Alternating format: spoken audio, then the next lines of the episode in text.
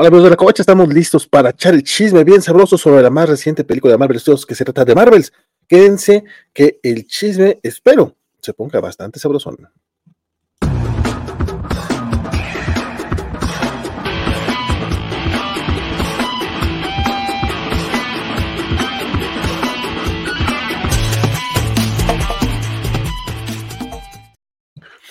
¿Qué tal? Mi nombre sigue siendo Valentín García. Bienvenidos a una emisión más de La Covacha en vivo. Hoy sí vamos en vivo porque tenemos este, visita transatlántica, porque alguien me dijo, el viernes voy seguro a ver el cine, y yo dije, ok, entonces quiere estar el programa. Entonces eso de repente hizo que, lo hiciéramos a las 6 de la tarde, porque para mí es un, gustazo, tener a mi queridísima La Fab. ¡Yo, Cochan!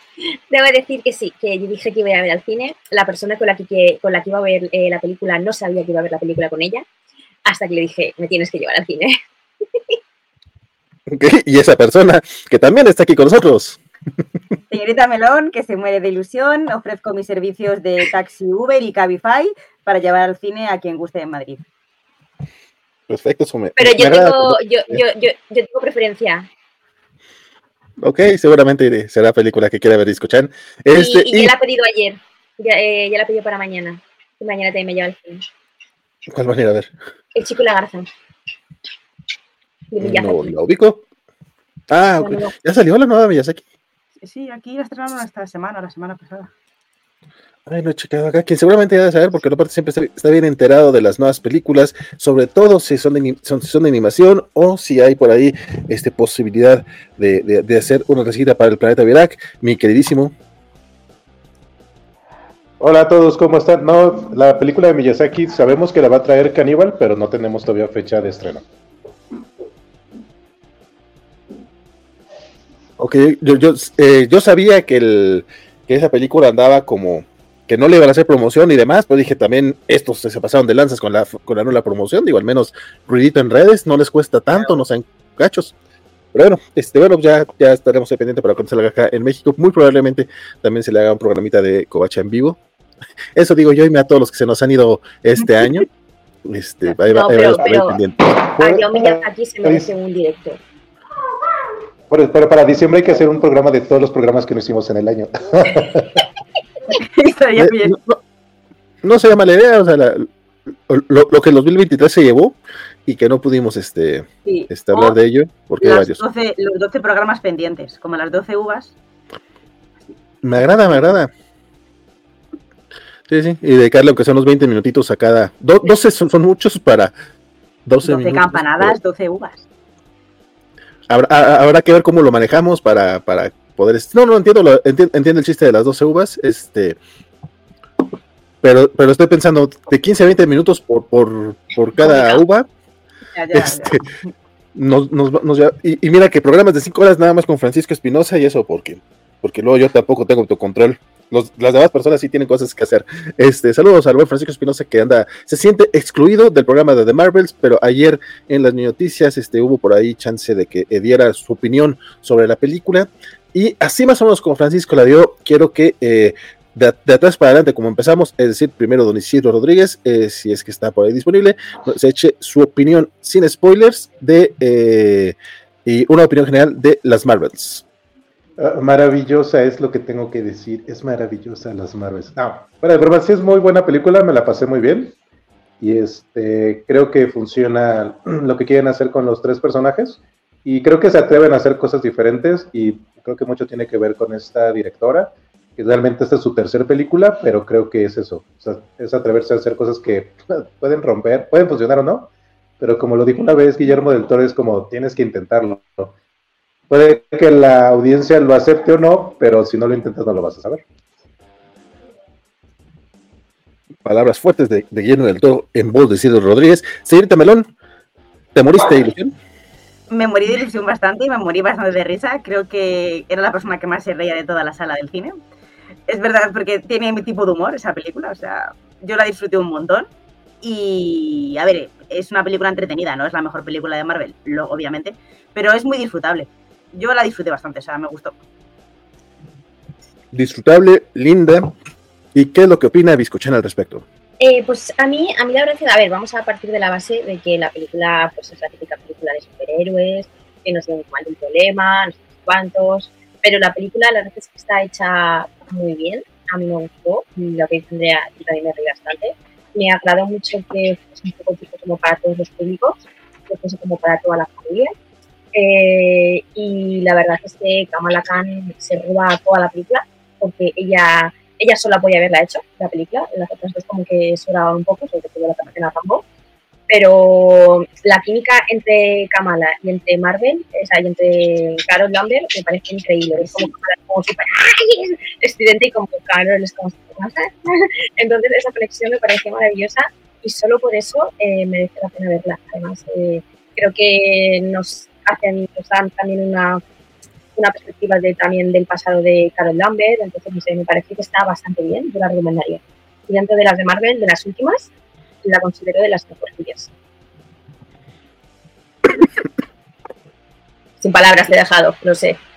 ¿Has dicho que la consideras que De las mejorcillas. Sin palabras. De las mejorcillas, de, de, las más recientes, dices? Sí. Del año seguramente es la segunda mejor. Pero es que este año, el nivel de este año no está siendo muy bueno. Sí. Eh, eh, fíjate que, eh, bueno, así, así sin spoilers, ya adelantado un poquito ayer, la película me gustó mucho. Coincido que es linda, coincido que es este, entrañable. Me agradó, está un poco acelerada. Sí se siente que le faltan como unos 10, 15 minutitos, sobre todo para sostener a la villana. Sí. Y, y resaltaba ayer Francisco Espinosa a la villana y algunos puntos emocionales, incluso entre las Marvels. Eso es muy cierto al rato, el rato expondré el punto de Francisco y el mío también para que la gente diga, ah, mira, esto es lo que pensaba Francisco, aunque no haya estado ahí, estuvo en espíritu, este, que ahorita está de corresponsal eh, Cobacho en la experiencia Panini, el buen Francisco, por eso no pudo asistir hoy. Pero, eh, dejando de lado esos detalles, que eh, que la película obviamente es mejorable, creo que es bastante disfrutable. A mí me gustó mucho más que la primera. La primera a mí, la verdad, eh, no me divirtió tanto. Eh, yo acá la pasé también como enano. Quien dice, yo, yo creo que si hubiera ido con, con la señorita Melón, ahí nos hubiéramos este, estado echando un round a ver quién se reía más fuerte, porque yo reí en más de una ocasión. principalmente con Kamala, pero no solo con ella. las situaciones llegan de repente a ser absurdas, pero funcionan bastante bien. Y aunque la amenaza creo que sí le falta un poco. Es, es, una amenaza muy grande y aún así no sientes que sea tan, tan grande. O sea, sabes, pues, la, la, van a resolver. O sea, nunca sientes que no sea resolvible. Todas las películas superiores siempre se resuelven, por la gran mayoría, pero, pero tienes que sentir la amenaza. Y creo que eso es lo que, creo que es eso en lo que falla. Pero como una película general, me gustó bastante. Eh, ya decía Isidro eh, hace ratito. Aparte es una película familiar y creo que eso es muy importante. O sea, es una película de superhéroes para toda la familia y para eh, que, que, que puedan disfrutar los niños. Mira, pues que qué bueno, de repente los, los, cuarentones deberíamos de entender que los superhéroes son para niños y que si los disfrutamos nosotros y la película está bien hecha es un extra y que no todas las películas de superhéroes van a ser Winter Soldier, así como no todas las películas de Martin Scorsese son Goodfellas, entiéndanlo también, bajen de huevos, o sea, mientras sea una película que cumpla, creo que estamos del otro lado, tiene muy buen ritmo y eso, o sea, creo que me estoy explayando más para hacer una opinión rápida, yo la recomiendo bastante, sobre todo si traen unas, si traen expectativas bajas, creo que las van a, sobrepasar. Creo que sí las trae un poco bajas. Eh, y sobre todo si quieren divertirse al cine, que pues para eso es ir al cine principalmente, creo yo. Entonces, así sería mi opinión rápida al respecto. Y, y, además una cosa, una cosa, perdón, vale que te interrumpa. Eh, es una película que tiene... no sé si solo yo. ¿Y qué? Eh, ahí no, no las estoy escuchando. Este, sigan hablando ustedes porque ustedes ah, se escuchan, Sí, yo, yo, yo, a mí misma sí y a ti también. Yo te escucho a ti eh, también. asientan si se escuchan entre ustedes dos. Ah, ok, entonces ustedes sigan hablando. Creo que soy ah, el, problema de, eh, yo, ustedes. También que no había dicho esto es que también me parece que la duración de la película es correcta, porque últimamente las películas se empeñan en durar demasiado y esta, en cambio, tiene una duración bastante aceptable que no sientes que haya que quitarla 15 minutos, ni 20, ni 30, que pues está, está también bien. Porque hay películas que duran 3 horas o 3 horas y pico que dices, Dios mío, quiero hacer un pis y a ver cuándo lo hago. Sí, pero igualmente tú ayer dijiste en la película que alguna escena de, de pelea se te hizo larga, ¿eh? Acuérdate. No, no, no, yo no dije eso. ¿Y si lo comentaste tú no, en el coche? No, no, no. Ah, pues alguien lo comentó. no, yo no. Luis, Luis. Fue Luis, yo no. Yo no le puse ni un perito. No, yo sí, yo sí le puse el mismo pero que le ha puesto Vale y Francisco, lo de que me faltaba un poco de desarrollo de la villana. Me faltaba bastante. Saber un poco más de ella o, o- o- sí, saber algo más. Entendía la amenaza, es que coincido bastante en eso, que, que te quiten el sol y, y perder, que tu planeta se muera, no tener agua, no poder respirar. Me parece algo chungo y creo que se le dio la importancia que tenía que, tenía que tener. Lo que pasa es que la amenaza, yo creo que no la sentimos nosotros como tan inminente, porque la amenaza a la Tierra llega mucho más tarde. O sea, eh, la amenaza a la Tierra llega cuando nos quieren quitar el sol. Hasta entonces, Sí. una amenaza que, es, que ocurre en diferentes, en diferentes sitios, que realmente es una amenaza, pero tú como espectador o como persona de la Tierra no la, no la, no la entiendes como tan urgente o no te dan como esa urgentidad, porque eh, para ti es algo completamente, no sabemos ni, ni que sepa existía, pero amenazas gorda. Claro, y para no, la señora esta es gorda narices. Pero lo que me refiero, que pese a saber lo que le estaba pasando en Halal, su planeta, que es algo muy chungo, que no tengan recursos, yo no dije en casi ningún momento, ay, qué pena me dan. O sea, no, no llegué a empatizar en ese momento de, ay, pobrecitos, entiendo, entiendo a la villana, entiendo por qué lo está haciendo, o sea, no llegué a empatizar con ella de, jope, es que tiene razón un poco en lo que está haciendo, o como Thanos que dice, no, eh, Thanos hizo el, el chasquido, pues porque me dio cuenta de que la- había mucha población y dices, bueno, tiene su punto de razón. Pues con la villana, sabiendo que tenía razón, yo no empaticé diciendo, jope, es que es verdad, tienen razón. Eso sí que Pero es es- verdad que me faltaba. Pero no empatizaste con ella, ¿por qué? Porque parte de su venga porque parte de lo que hace es por venganza. Podía haber cogido esos recursos, los podía haber pedido prestados, ¿sabes? En plan, oye, mira, eh, en mi planeta falta esto, ¿querías darme un poquito de agua? Oye, mira, en mi planeta me falta un poquito de aire. Eh, pero lo hace a, las malas, eso es por lo que no empatizas con ella. Porque con la diplomacia se llega a todas partes. Y con el por favor y. Eh, sí, en ficción podría ser cierto, en la vida real vemos que no es así. Bueno, en el mundo De idílico debería ser así. Ya, pero, Pero- no, no, no. No, estoy, eh, aquí sí estoy de acuerdo, muy, muy de acuerdo con, con, con la señorita Melón. Eh, digo, Tim Melón, chúpate esa. ¿Qué? en el último ¡Qué programa, ataque en- más gratuito! es que como en el, el último Eso fue muy en- extraño. No, Sí, porque ¿eh? en el programa. Eh, yo he en el Yo he visto maldad, he visto maldad. Porque como en. lo diré, me- ¿cuál es la última serie que hemos ¿Qué hecho? fue covacharla de, de soccer? La Soca, no estabas de acuerdo conmigo, yo lo tenía y estaba siempre Team Virginia con lo de Sabine. Ah, Ah. ah, cierto, cierto, en la covacharla, en la covacharla de Soca fue Tim Biscochan to, to- all the way. Yo no sé, yo no sé qué le pasó a la señorita Melón en esa, en ese programa, estaba muy Pues está equivocada. cegada por Asoka, cegada, el amor, la ciega. pero ahora tiene mucha razón, ¿sabes? Este, creo que, la- creo que, creo, creo que las intenciones de la villana, que, que lamentablemente es algo olvidable, o sea, ni siquiera me acuerdo del nombre del, del, del personaje, ahorita lo, lo investigo, Derba. Supremator. Debran. Oh, pero ya tiene un nombre, Der, de, Ya, es Es que Supremator. le deben de haber puesto como Ronan, como niña, Ronen o algo así para que dijeras, ah, claro. No, o, o, o- o- o hacer más énfasis en el nombre con lo del acusador, o la acusadora, ¿no? Porque es la nueva acusadora. La chivata.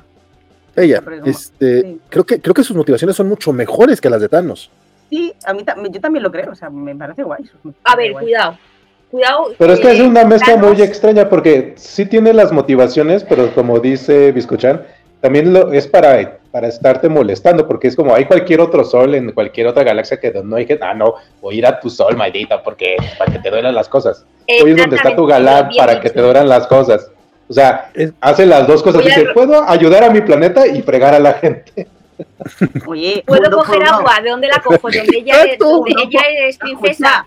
Un dos por uno, Virginia. Hay que ser, hay que eh, ser un poco.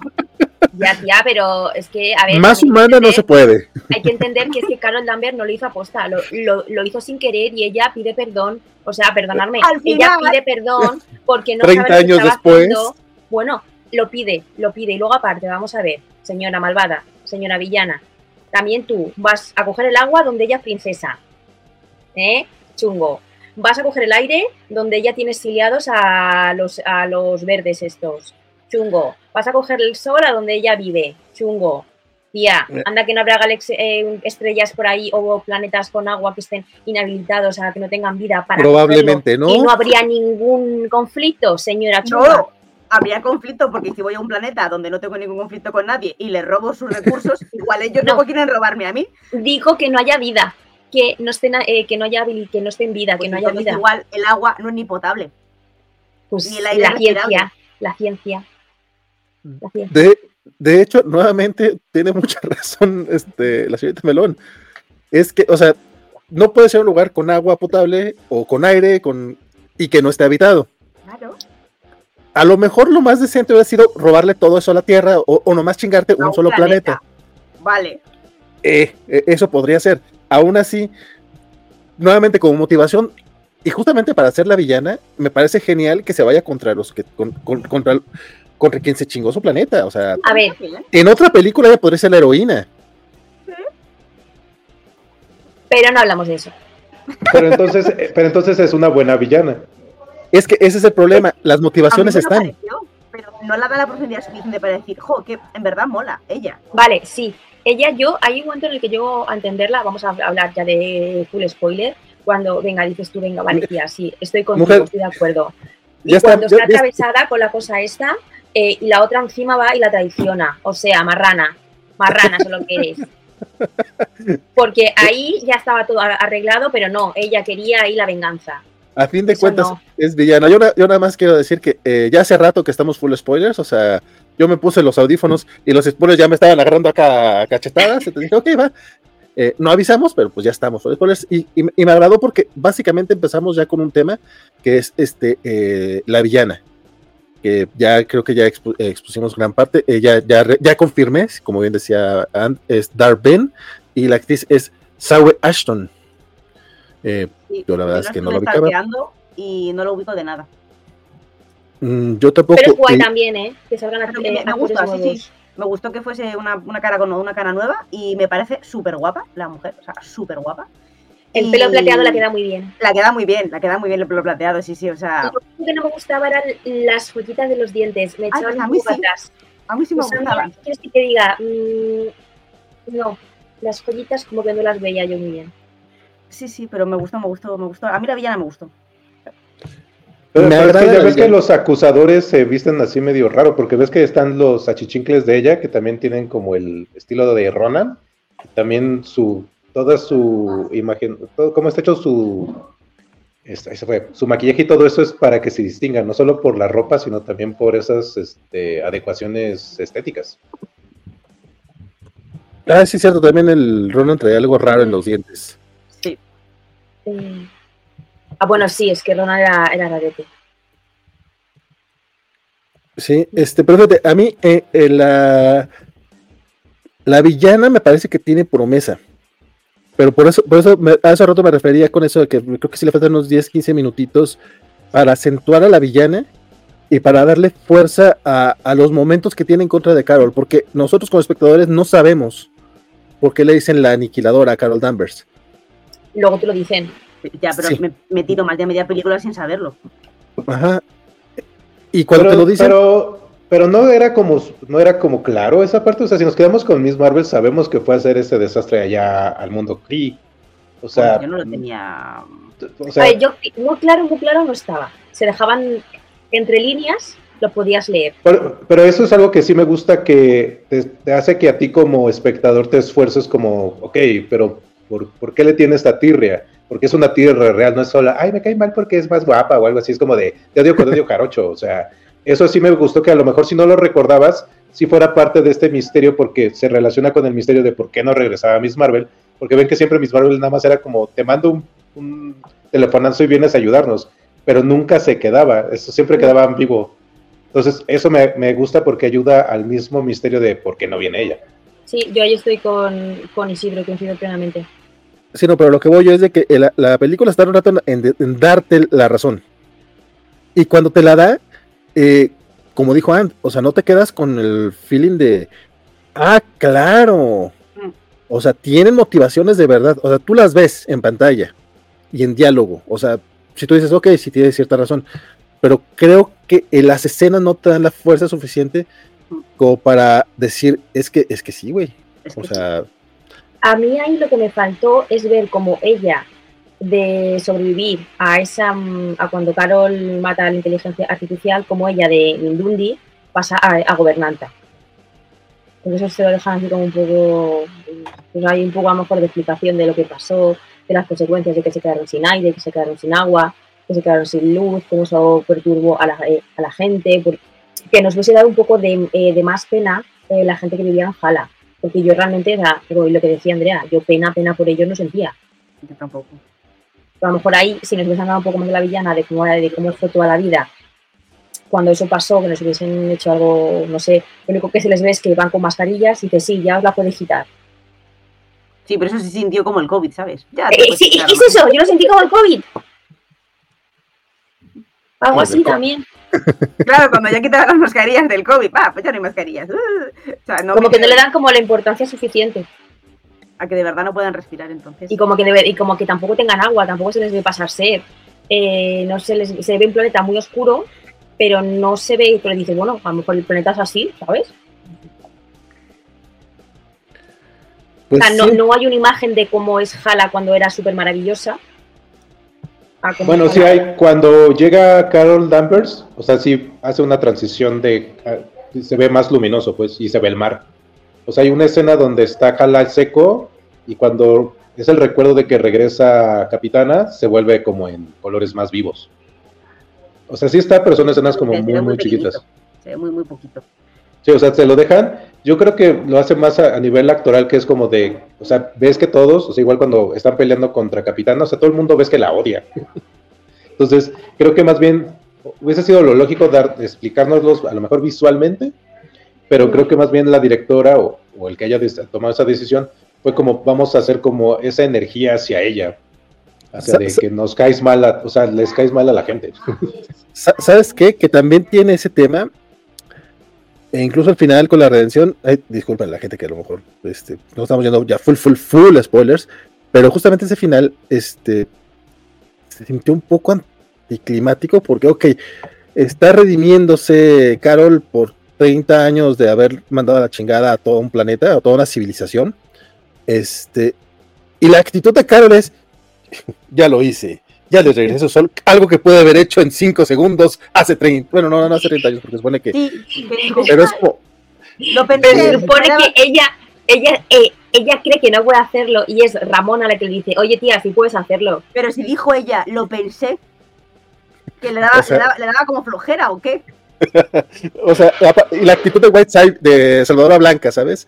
O sea, ya vine aquí a este pueblo, este, tercer mundo, ya les di el sol, me voy. Dude, explícales también, o sea, ¿qué quieres? ¿Que, que- que te aplaudan después de que durante 30 años les quitaste todos los recursos naturales? Ahora, solo les reactivó el sol. ¿Qué pasa con el agua y qué pasa con, con el planeta donde todos Se cantan? supone que el agua Eso ya- lo, eso lo complementan cuando están haciendo el cierre que dicen, ya cerramos esto, los planetas están estabilizándose y vamos a mandar ayuda a Hala. El negrito de Sword o de Saber le dice eso a Nick Fury. Cuando le pasa el informe, le dice, está pasando eso. Yo también me había quedado así, pero con eso cerrabas esa parte de, ah, ok, perfecto. Pues, eh, pues, lo- pues, o sea, eh, entiendo que no te den todo masticado, Isidro, pero aún así se me hace muy poco, muy pobre.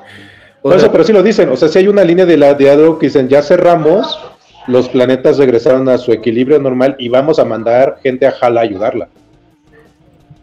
Es que yo creo que es que realmente esta película es- estamos intentando sacarle más lore a todo esto nosotros, de que los mismos creadores eh, han pensado. Realmente esa película está hecha para, eh, para Kamala, para que ella salga, disfrute, la veamos y, ya está, porque es que estamos buscando nosotros como más explicaciones que, lo que nos han querido dar. No.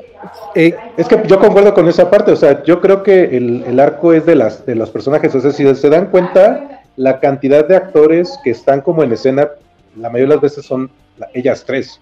O sea, todo va relacionado como con ellas y va, creo que los temas es el, pues, hice algo muy malo y no puedo regresar a mi familia, el soy una fanática y es como, no, no sé, o sea, es una persona, lo que tú fanatizas sigue siendo una persona que tiene errores y virtudes y el tema de lo que tenía Ramona de este de sentirse como abandonada. O sea, creo que gira en esas tres cosas la historia. O sea, todo lo demás es como para darle, pues, para que fluya la historia y pase algo, pero por eso, o sea, si se dan cuenta, la, esta escena final o la batalla final son ellas cuatro. Sí. O sea, no nos metieron goons ni nos metieron más cosas. O sea, es, es el conflicto gatos, entre ellas ya cuatro está. y gatos. Vale, pero, Pero, pero para por, eso creo que, que la visión de ella como directora va enfocado en, en ese conflicto.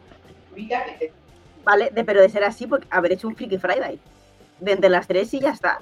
O sea, ya, si, lo que me quería mostrar era la relación de las tres, hazme que se intercambie los popos entre ellas, no me metas una villana, no me metas un planeta que tiene problemas, no me metas todo, y hazme otro tipo de película, pero meterme a la villana con esos problemas y no darle trasfondo para mí es la parte que para mí flojea. Todo lo demás me encanta, es muy disfrutable, pero jope, ya que te sacas ese personaje que creo que está guay, dale un poquito más de chicha. De hecho, eh, no solamente la villana creo que está un poquito desperdiciada. A ver, ahorita estoy hablando de las cosas negativas porque creo que también es bueno eh, ponerlo en el reflector. Decía por aquí, creo que escuchan, ok, no es la mejor película Marvel de, de, todos los tiempos. Eh, en un universo que lleva 32, 33 películas también, esperar que la siguiente película sea la mejor de todos los tiempos es, es injusto. O sea, le pones unas expectativas que, que no lo merecen. Y aparte, creo que, que una, unas expectativas que no, que, que no es su culpa, puedes tenerlas. Y aparte, creo que justo esta película eh, trató de bajar mucho este, ciertos niveles de epicidad este, justamente para que puedas decir, güey, es que es una película divertida ya, o sea, no te, no te metas en problemas. Lo que decía ahorita Biscochan, yo no creo que, que, los creadores no tuvieran más lore, que no tuvieran más intención de contarnos más cosas. Más bien creo que ahí es decisión de, de producción de Kevin Feige y de los mandamases de Marvel, en decirle, bájale el tono, bájale lo que vas a entregar, porque queremos películas más cortas, dura una hora cuarenta, una hora cincuenta, algo así. Este, necesitamos esas películas que no, que no sean tan pesadas. Entonces tienes todos, todos estos temas que son bastante pesados, o sea, la falta de, de recursos, este, la, venganza que no, o sea, por mucho que es entendible, como decía eh, la señora Merón y que yo comparto con ella, o sea, güey, es que si vas a chingar a alguien, pues te vas a chingar, o sea, a chingarte al que te chingó, o sea, la, vas a volver. Y podrías explorar más ese tema. Y a lo que decía ahorita Isidro, toda, toda esta conexión entre las tres Marvels también creo que está un poco diluida. O sea, incluso cuando Kamala Khan le dice a, Carol Danvers, es que te tenían un pedestal y no te dejé ser tú misma, o sea, no te dejé ser tu persona. Yo nunca sentí eso, o sea, nunca, o sea, sí, sí la estaba admirando mucho, pero tampoco era como un, güey, es que no puedo ser yo, porque esta niña me está admirando mucho. No sé, te lo, te lo ponen en el guion, de, de, hecho esto, lo dijo ayer tal cual Francisco, o sea, te lo ponen en el guion, en palabras, pero no, no lo sientes, o sea, no en la escena. Pero yo creo que ella se refiere a, su percepción de ella, de que Kamala no era capaz de verla como una, como una, como una persona humana con errores y con defectos, y que para ella, para su visión, no la dejaba ser, eh, ser real. No que sí, Carol no pueda ser real con ella. No, no, pero nunca. Una cosa que se, dice Kamala como, como a sí misma. Pero nunca se vio ese peso de, en Carol. Pero es que, porque, es que, es que, sí, eh, es, es que si lo ves cuando. Perdón. Yo creo que está en este, ella, Kamala. Sí pues, sucede en un momento, este Valentín, creo que es cuando están los Kree en la nave antes de que se los lleven a New Asgard, que le dice Kamala al niño Skrull, le dice como, ella lo va a resolver todo. O sea, tú ves la mirada como de, la madre, o sea, es como de, o sea, e, e, es que son cosas como muy sutiles que van poniendo así, donde es como de, tú eres como Superman, literalmente casi, es como, ella lo puede hacer todo. Ella, la, mirada que hace en ese momento es como de, o sea, no necesariamente, o sea, no va a pasar. Y cuando igual le dice Kamala, no rescatamos a todos, y le dice Carol Lambert, no, no, no, no, hay que salvar a, los que hay. Y ahí también como que Kamala le está poniendo como, sí, sí, sí, sí, es, es, verdad, el matiz está, y sí lo está. Toda la razón. ¿Tú qué opinas sobre eso, Andrea? Yo no, no lo vio. ¿No? No. O sea, yo lo veo, pero lo veo muy... O sea, no lo percibí tan así, un poco, pero no, no, no me pareció como una trama más de la, de la historia entre ellas. Y es que se supone que sí es trama, porque e, esa respuesta de Kamala va en ese sentido, ¿no? Es que no es que no te dejaba ser una persona eh, normal, es como, pues yo no lo sentí, yo, yo, tampoco lo sentí, o sea, no digo que no esté, pero creo que pero, creo que no está bien hecho, o sea, como que está muy superficial, e incluso la manera en la que resuelven eh, los 30 años de decepción de Mónica Rambo, que su niña, que era una niña cuando la decepcionan, de repente es, ay, pues es que me fui, pero lo siento. Ay, bueno, está bien, Sitia. Ok, entiendo que lo importante a lo mejor son los madrazos o lo importante es las relaciones, pero como que todo era importante y a la vez no. Entonces, creo que termina siendo muy eh, superficial. No es necesariamente algo malo, porque la película se disfruta y es divertida, pero sí siento que sí había más cosas ahí que no se explotaron. Pero a lo mejor no está intentando Carol Lambert hacer que igual que eh, Mónica se ha sentido eh, defraudada por ella, intentar que Kamala no sienta lo mismo. y por eso como que mm, no quiere decepcionar a Kamala como decepcionó eh, a Mónica y que por eso a lo mejor ahí está la cosa de que Carol intenta eh, ser como más perfecta para Kamala, para no tener como a dos personas decepcionadas por ella. Yo creo que esa doble lectura, ahora a posteriori, yo esa doble lectura sí que la, sí que la encuentro. Creo que Carol en ese momento estaba demasiado preocupada entre todo lo que la pasaba como para hacer esa propia lectura de sí misma, Virginia. No, no, digo que yo como, como espectadora, yo ahora sí que ahora sí que la puedo interpretar como que ella a lo mejor sí que decía, jope, he tenido a dos niñas que yo era, super, yo era su, heroína de toda la vida, a una la, la he defraudado, voy a intentar, a la otra no. Coincido que esa podría ser parte de las lecturas, pero nuevamente eh, creo que fallaron en. Sí, sí, falla porque se saca a posteriori. O sea, falla porque yo la he sacado ahora, ¿eh? O sea, que si la he sacado ahora, porque ha fallado. porque podría, ser un símil entre, entre, entre Mónica y, y entre Mónica y Kamala. Por acá alguien decía que eh, Ramona, es Mónica Ramón, no sé quién dijo Ramona, pero. Yo, yo la llamo Ramona, creo. Pero, nos equivocamos. También yo. Este, También, sí. Por acá nos dicen que. Ramona, ¿eh? ¿Por qué? porque es morena nada más, ¿qué les pasa? No, no, porque Rambo, Ramona, Rambo, no, sé. ¿Rambo? ¿Por Rambo? Rambo, Rambo. Rambo, Ramona.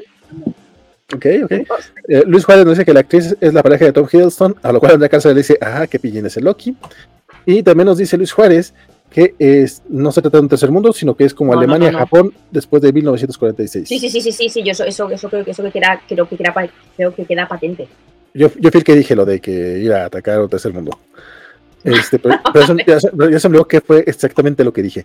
Carlitos Parque dice que la película es la película Marvel del año o es mejor Guardianes 3. Yo es que con Guardianes de la Galaxia 3 tuve un conflicto interno muy fuerte. Yo también. Eh, yo con esa película me pasé la película entera llorando, literalmente, a moco tendido, porque no soportaba ver las escenas de crueldad animal. Entonces, eso a mí hizo, me hizo sacarme de la película completamente, porque era ver cómo lo pasaba Rocket mal, cómo lo pasaba los animales mal. Eran, eran tantas escenas tan visualmente fuertes que a mí me sacó muchísimo de la película y os juro que estuve la película entera llorando. Entonces, para mí Guardianes de la Galaxia 3 mm, es como que está guay, vale, pero no, pero no la disfruté, no pude disfrutarla porque me estaba muriendo por dentro, literalmente. Mm, ¿Andrea? Sí, me pasó lo mismo. De hecho, eh, yo estoy jugando al Marvel Snap, el juego de móvil. Y hay una carta que mola mucho, que es el, el malo de, de Guardianes de la Galaxia, el creador de, de, y es una carta que mola. Que él, él, es el ultra evolucionador este, y es una carta que mola un montón dentro del juego de Marvel Snap. O sea, hace cosas muy, muy chulas. Bueno, pues le cogí tanto asco al personaje que me niego a utilizar esa carta. ¿Es una carta muy buena? Sí. ¿No la pienso utilizar? No, nunca. Me voy a poner esa carta en mi baraja. Porque lo pasé muy mal en la película. Entonces, es que yo esta pregunta no puedo responder porque es que no disfruto. A ver, a modo historia, a modo guion, a modo todo, a modo desarrollo del personaje, evidentemente Guardianes de la Galaxia 3 es mucha mejor película porque lo tiene todo. Pero a mí yo no lo pude disfrutar. Entonces, la, la, respuesta es, ¿es la película Marvel del año? Para Hubo tres películas Marvel. Para mí, Guardianes y Marvels. Isidro ya respondió fácil. Sí, para mí la película. Eh, yo creo que para mí también, en verdad, porque esta sí la disfruté un montón, me reí me, y pasé un buen rato. Y no, pero Francisco ha dicho que es esta, perdón, eh, ha, dicho Isidro que es esta o que es Guardianes de la Galaxia. ¿Es Guardianes o...? Para mí esta. Isidro dijo de Marvels, ¿no? ¿O tú dijiste Guardianes? No, dije de Marvels. O sea, como ah, la película, o sea, como el producto de Marvel del año, o sea, como un producto nuevo, es la mejor, pues. Como cierre de una saga, Guardianes es. Lo que pasa es que, nuevamente, creo que un problema que estamos teniendo el fan con Marvel es que quieres meter todo como si fueran productos que fueran parecidos entre sí, y el tema es que no lo es. Entonces, por eso yo lo clasificaría como eso. Por ejemplo, comparado contra Quantum Mania, probablemente Quantum Mania es la menor de estas tres pero es esto, o sea, Marvel te divierte mucho. Guardianes te conmueve mucho porque te da un tema que es complicado, pues, y visualmente te está, te, está poniendo enfrente de esa situación. Entonces, es eso, o sea, dependiendo qué es lo que tú quieras, es la película para ti. No te tienen que gustar las dos, una más que la otra o por igual. Es depende de tu sensibilidad. Y, y es- eso creo que nos falta ya con treinta y tantas películas y series, es entender lo que no puedes tratar de ir acomodando todas, o puede que haya empates entre ellas. Eh, Eso casi no lo he visto en las listas, casi no hay empates, siempre es como, ah, es que este es mejor que este, es probablemente no. Tenemos que ya empezar a pensar lo que son como ramas, como con Loki. También por eso, por- por eso- pero eso vende más. Decir cuál es mejor eh, es más, es más atractivo. Eh, para mí, la película de superhéroes del año es la del escarabajo azul. Sí, sí, sí, totalmente. Me flipó la película. Salí del cine encantada, maravillada. Me flipó. Wow, wow, wow, peliculote. Pe- guau, película familiar, tipo como las de Eh, Spike esa me gustó más que, que Bueno, Blue bueno, bueno, bueno. Guau, guau, guau. Sí, sí. Blue Beetle, flipante. O sea, un 10, mis 10 ¡Ah, película! Sí, sí, sí. Eh, ¿Cuál te gustó más, Isidro? Para mí fue Miss Marvel que contra Blue Beetle, o sea, como película familiar y de superhéroes me gusta más Marvel. Ok. No, no, eh, yo dije película de superhéroes en general del- en lo que va del año. Creo que para Blue mí Beetle. iría, me gustó más Blue Beetle. Eh, híjole, yo no habría, no habría pensado. Es difícil, enti- entiendo el punto de, de Isidro, o sea, de que no puedes tanto comparar Guardianes con, con, con The Marvels porque son un poco distintas, pero como producto disfruté más de Marvels. Creo que está, eh, co- como dice, escuchan, creo que está mejor hecha la, la otra, porque, o sea, tiene menos errores este, que le puedas este, encontrar, pero se yo disfruté mucho más de Marvels. Que, que era lo que discutí con Francisco. A mí me gusta más de Marvels que Capitana Marvel. De hecho, a mí la primera de Capitana Marvel se me hace muy medianona, muy al nivel de Ant-Man o de Doctor Strange. O sea, no es mala. Es Como una muy película de olvidable. Ahí Como está. muy. eh, No. Sí.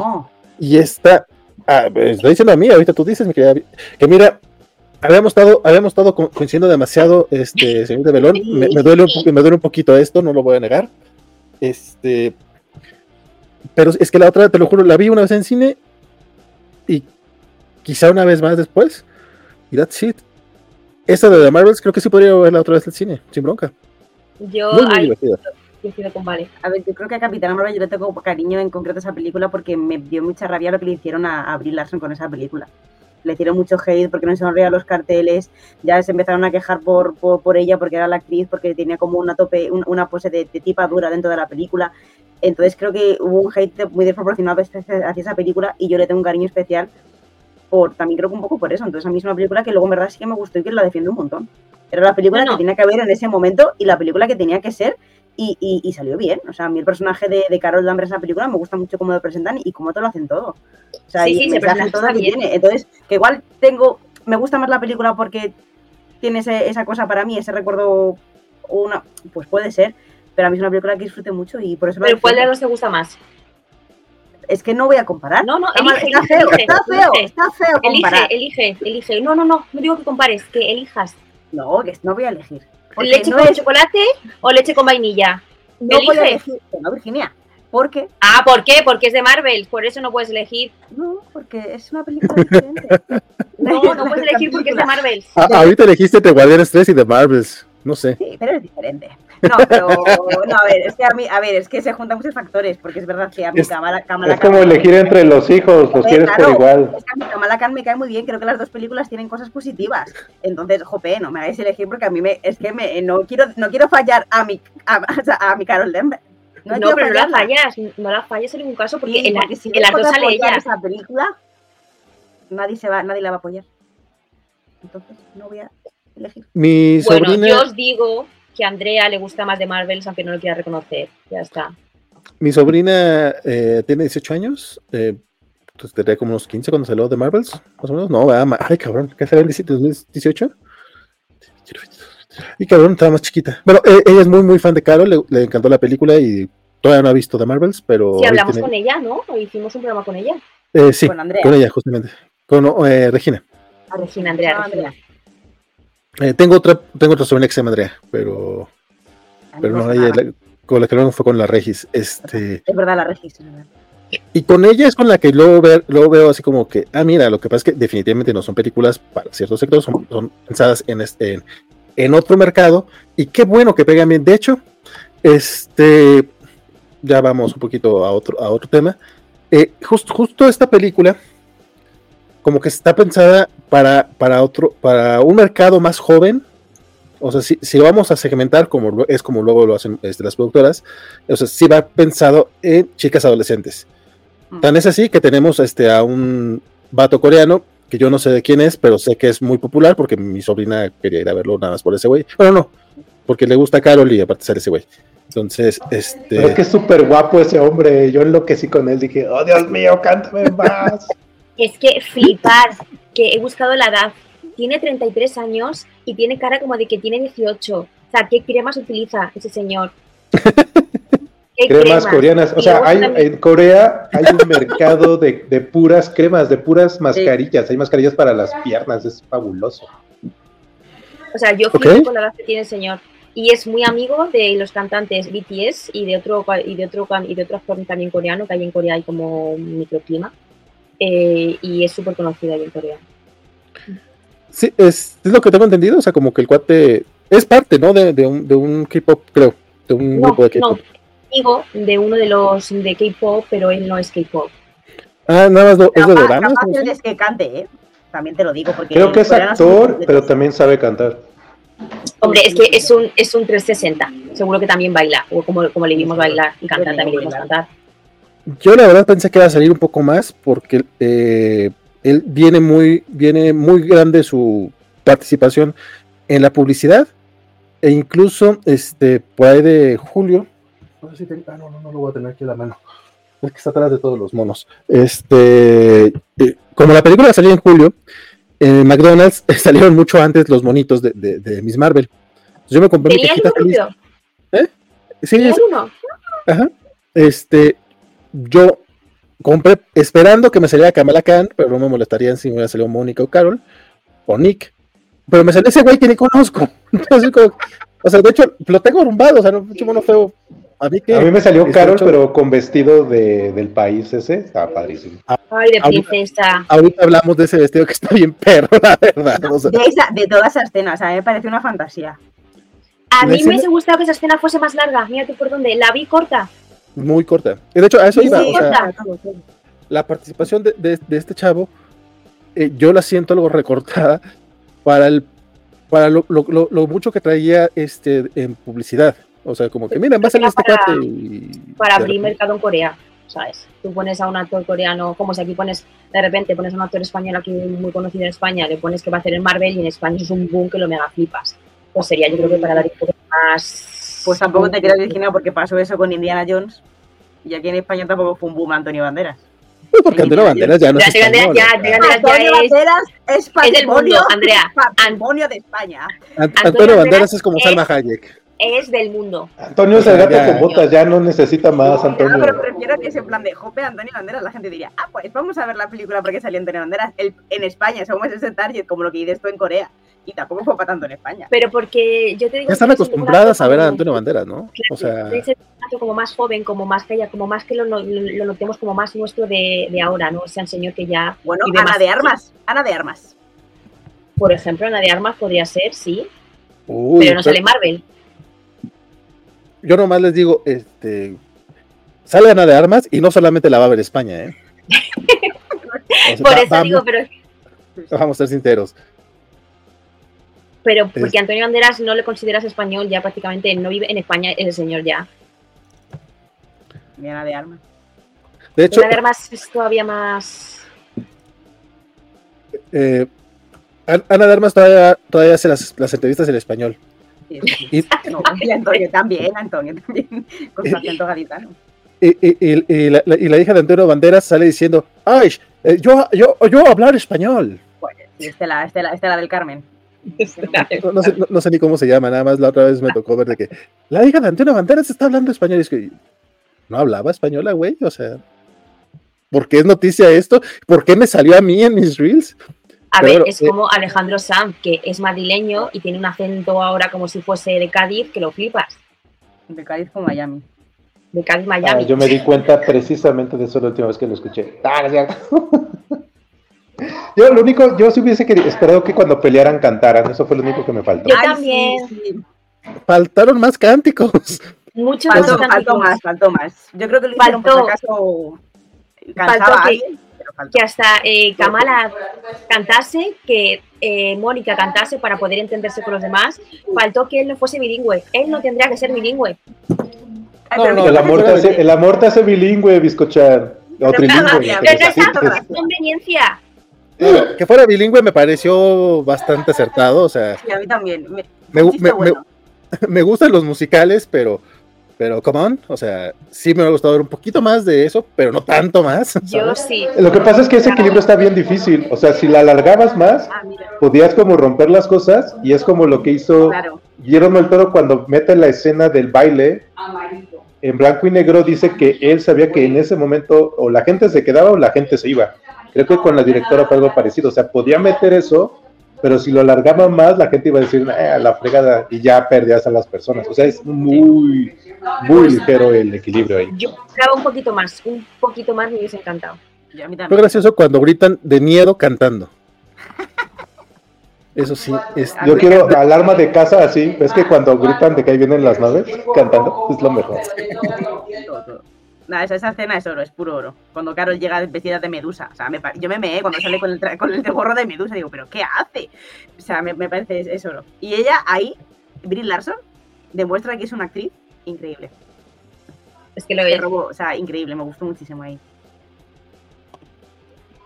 De hecho, creo que es de, de- de la- de las sesiones en las, eh, en las que ella se luce un poquito más Sí, por todo, todo- por todo este rollo del síganme la corriente, no diga nada y que no quiere decir que es princesa. Sí, sí. Es como, ¿Cómo, cómo cambia súper rápido, como medio vergüenza y luego de repente, ay, soy súper guay de la vida, tal. O sea, es que está súper, o sea, súper bien. Yo aquí, por el ejemplo, baile que se marca la tía. O sea, ahí todo, toda digna. Yo me salí de la película en este momento, yo me salí porque dije, vamos a ver, cómo una persona reniega de ser princesa. Cuidado, yo soy princesa, cuidado. lo digo abiertamente, lo, lo, no, no lo ocultaría. Y ella como Pero que, una, es una cosa diplomática, te dice, que no es tía, tú diplomática. eres princesa y eres princesa y lo vas cantando a los cuatro vientos. Y me llamaría Princesa Miss Marvel. Pero, pero es que no todos aceptan la Giselle que uno lleva dentro, ese es el problema. Pues muy mal, gente reprimida. I, I know, I know. Pero, pero a ver, a ver, a ver, a ver. Aquí va, aquí va la pregunta, la, la- la- pregunta importante. ¿Es Carol Danvers una princesa Disney? No, Yo digo A que ver. sí. no. Y como dicen, en, como dicen en la película de. Alfonso Cuarón, todas las mujeres son princesas. No, no, pero es una princesa Disney. O sea, sí es una princesa en el universo Marvel. Yo- Es princesa Disney. No, porque la película no es, no es- no es Disney como tal, A ver. Marvel Es. Marvel. A ver, pero es la, Marvel. la película es una película de Disney. ¿sí? Aquí cometemos muchos errores con este tema, que un día ya lo hemos hablado. o sea, ¿Es ver. Mérida ver, una princesa Disney? Obvio, porque Mérida Es ya es Pixar. Pero Pixar ya es Disney. Marvel no es Disney como tal. Marvel es, una Disney, empresa de Disney. Pero Marvel todavía sigue teniendo. Existe, existen Sí. tierras de Disney en Disney World. Es una princesa Disney. Pero, Mar- pero las películas de, eh, de Marvel siguen entrando con la intro eh, de Marvel para diferenciarlas y como decir, este es, este es universo Marvel. Y al final es sale, universo, y al final sale de Disney. Y Pixar sigue saliendo la P de Pixar antes de Disney. eh, ok, pero, no es pero entonces si así fuera, Disney. ok, pero entonces la chava que sale en la Espera, última película de Depredador, ¿es una princesa Disney? Porque Espera. Ya es de Disney. Espera, ahí van los requerimientos. Sale una película Disney, ¿verdad? El personaje eh, es una princesa, o sea, eso ya queda claro. Tercero, canta cuando no necesita cantar. Baila. La, la- la prince- la princesa, la princesa de Depredador no canta. Al menos y, y- y en momentos en los que no tendría que estar cantando. A ver, yo como. Cumple cambio. tres. Ay, no, no, y más. Hay un cambio de ropa. Tiene un traje oficial de princesa ¿Cierto? Y, y tiene, y tiene a su príncipe. Mira, vamos a ver. Y, Una y- princesa Disney, una y tiene prin- su, y tiene su animal de compañía. Escucha, escucha, vale, escucha, vale. No, una princesa Disney jamás renegaría de ser princesa Disney. Por lo tanto, no es princesa Disney. ¿Ana? Mm, Mérida reniega. Mérida, no, Ana- no, no. Mérida ¿Ariel? es princesa. Perdona, Ariel es Ariel princesa. renuncia a ser No princesa. renuncia, no, no, no, no, no, no. Ariel Se va a otro mundo, Es Ariel. que Ariel es princesa en el, en el reino de Eric. Va como embajadora de los es tritones a la. Tierra. Ariel es princesa de el mar y princesa Yasmín. de el este de este. Yasmín es princesa. Sí, y, y no quiere serlo. pero lo es. Quiere, quiere alejarse de Palacio, pero reniega Pero- de ser princesa. Abdica, abdica a Yamin, abdica eh, en algún momento. ¿Carol abdica en algún momento? No, por eso. Carol No, por eso, pero. Yasmín no quiere ser princesa para que no la casen. O sea, su, su- lo que no quiere es que la casen con quien sean. Pero mi papel de regalo de Carol Danvers junto a las princesas Disney. Lo siento, chicos, pero esto no va a pasar. Carol Danvers no es princesa. Si fuese princesa, se llamaría Princesa Miss Marvel. Ella no utiliza ese título, reniega de ser princesa, por lo tanto, no es princesa Disney. Porque Virginia, que, las, que, que- que- No, pero al final sí lo, pero al final sí lo abraza Biscochan porque ves que en la casa ya llevó su plato de él y ella. Entonces lo está reconociendo, ya aceptó Y esa le dice parte. a la madre, ¿te lo quieres quedar? Pero se lo Porque ella no quiere el plato. Ella no Pero quiere el plato, se lo, se lo intenta dar a la madre Ah, de Kamala. Ella reniega de ese plato. No reniega. Hijo, Y lo hijo, niega porque le dice, ay, ¿y no te lo quieres quedar? Y la madre, no, no. Mira, Virginia, no reniega porque después se podría haber divorciado. Después de haber hecho el paripé diplomático, podría haber. No y puede, sigue- y no puede. Manteniendo las apariencias porque es una. Es que no puede divorciarse, porque si te das cuenta, dicen que ese es un reino en el que para que él reine se tiene que casar. Entonces, si ella eh, se divorcia de él, él ya no puede ser, ser príncipe. Entonces, un- fingido su muerte, viudo, no, perdona, bonita, pero no. princesa. Mm, Es, es- princesa es, pero no Disney. Y es una princesa rancia. para mí queda claro, para mí queda claro que es una princesa Disney. Nuevamente, incluso tiene su animal de compañía, que es el Flerken. O sea, es su flounder. O sea, ahí lo tiene. Sí. Yo no, no. mm, La gente cree que necesita un hombre para, para, para que la salven. no, Eso es algo que pelea mucho Capitana Marvel. pero ella no necesita ningún hombre para que la salve. Exacto, no lo necesita, las princesas no lo necesitan, Por supuesto. pero la no gente cree que lo necesitan. Yo creo que Este, nadie cree que Carlos necesita un hombre. Pues pregun- pregúntale a toda la a todos los haters que hay por acá, pero no porque son haters, al contrario, Don Isidro este, está Capitana, yo digo que la juntemos con Valkyria, por favor. Es lo que estaba pensando. Pero mm, yo, lo, yo, lo, yo lo noté.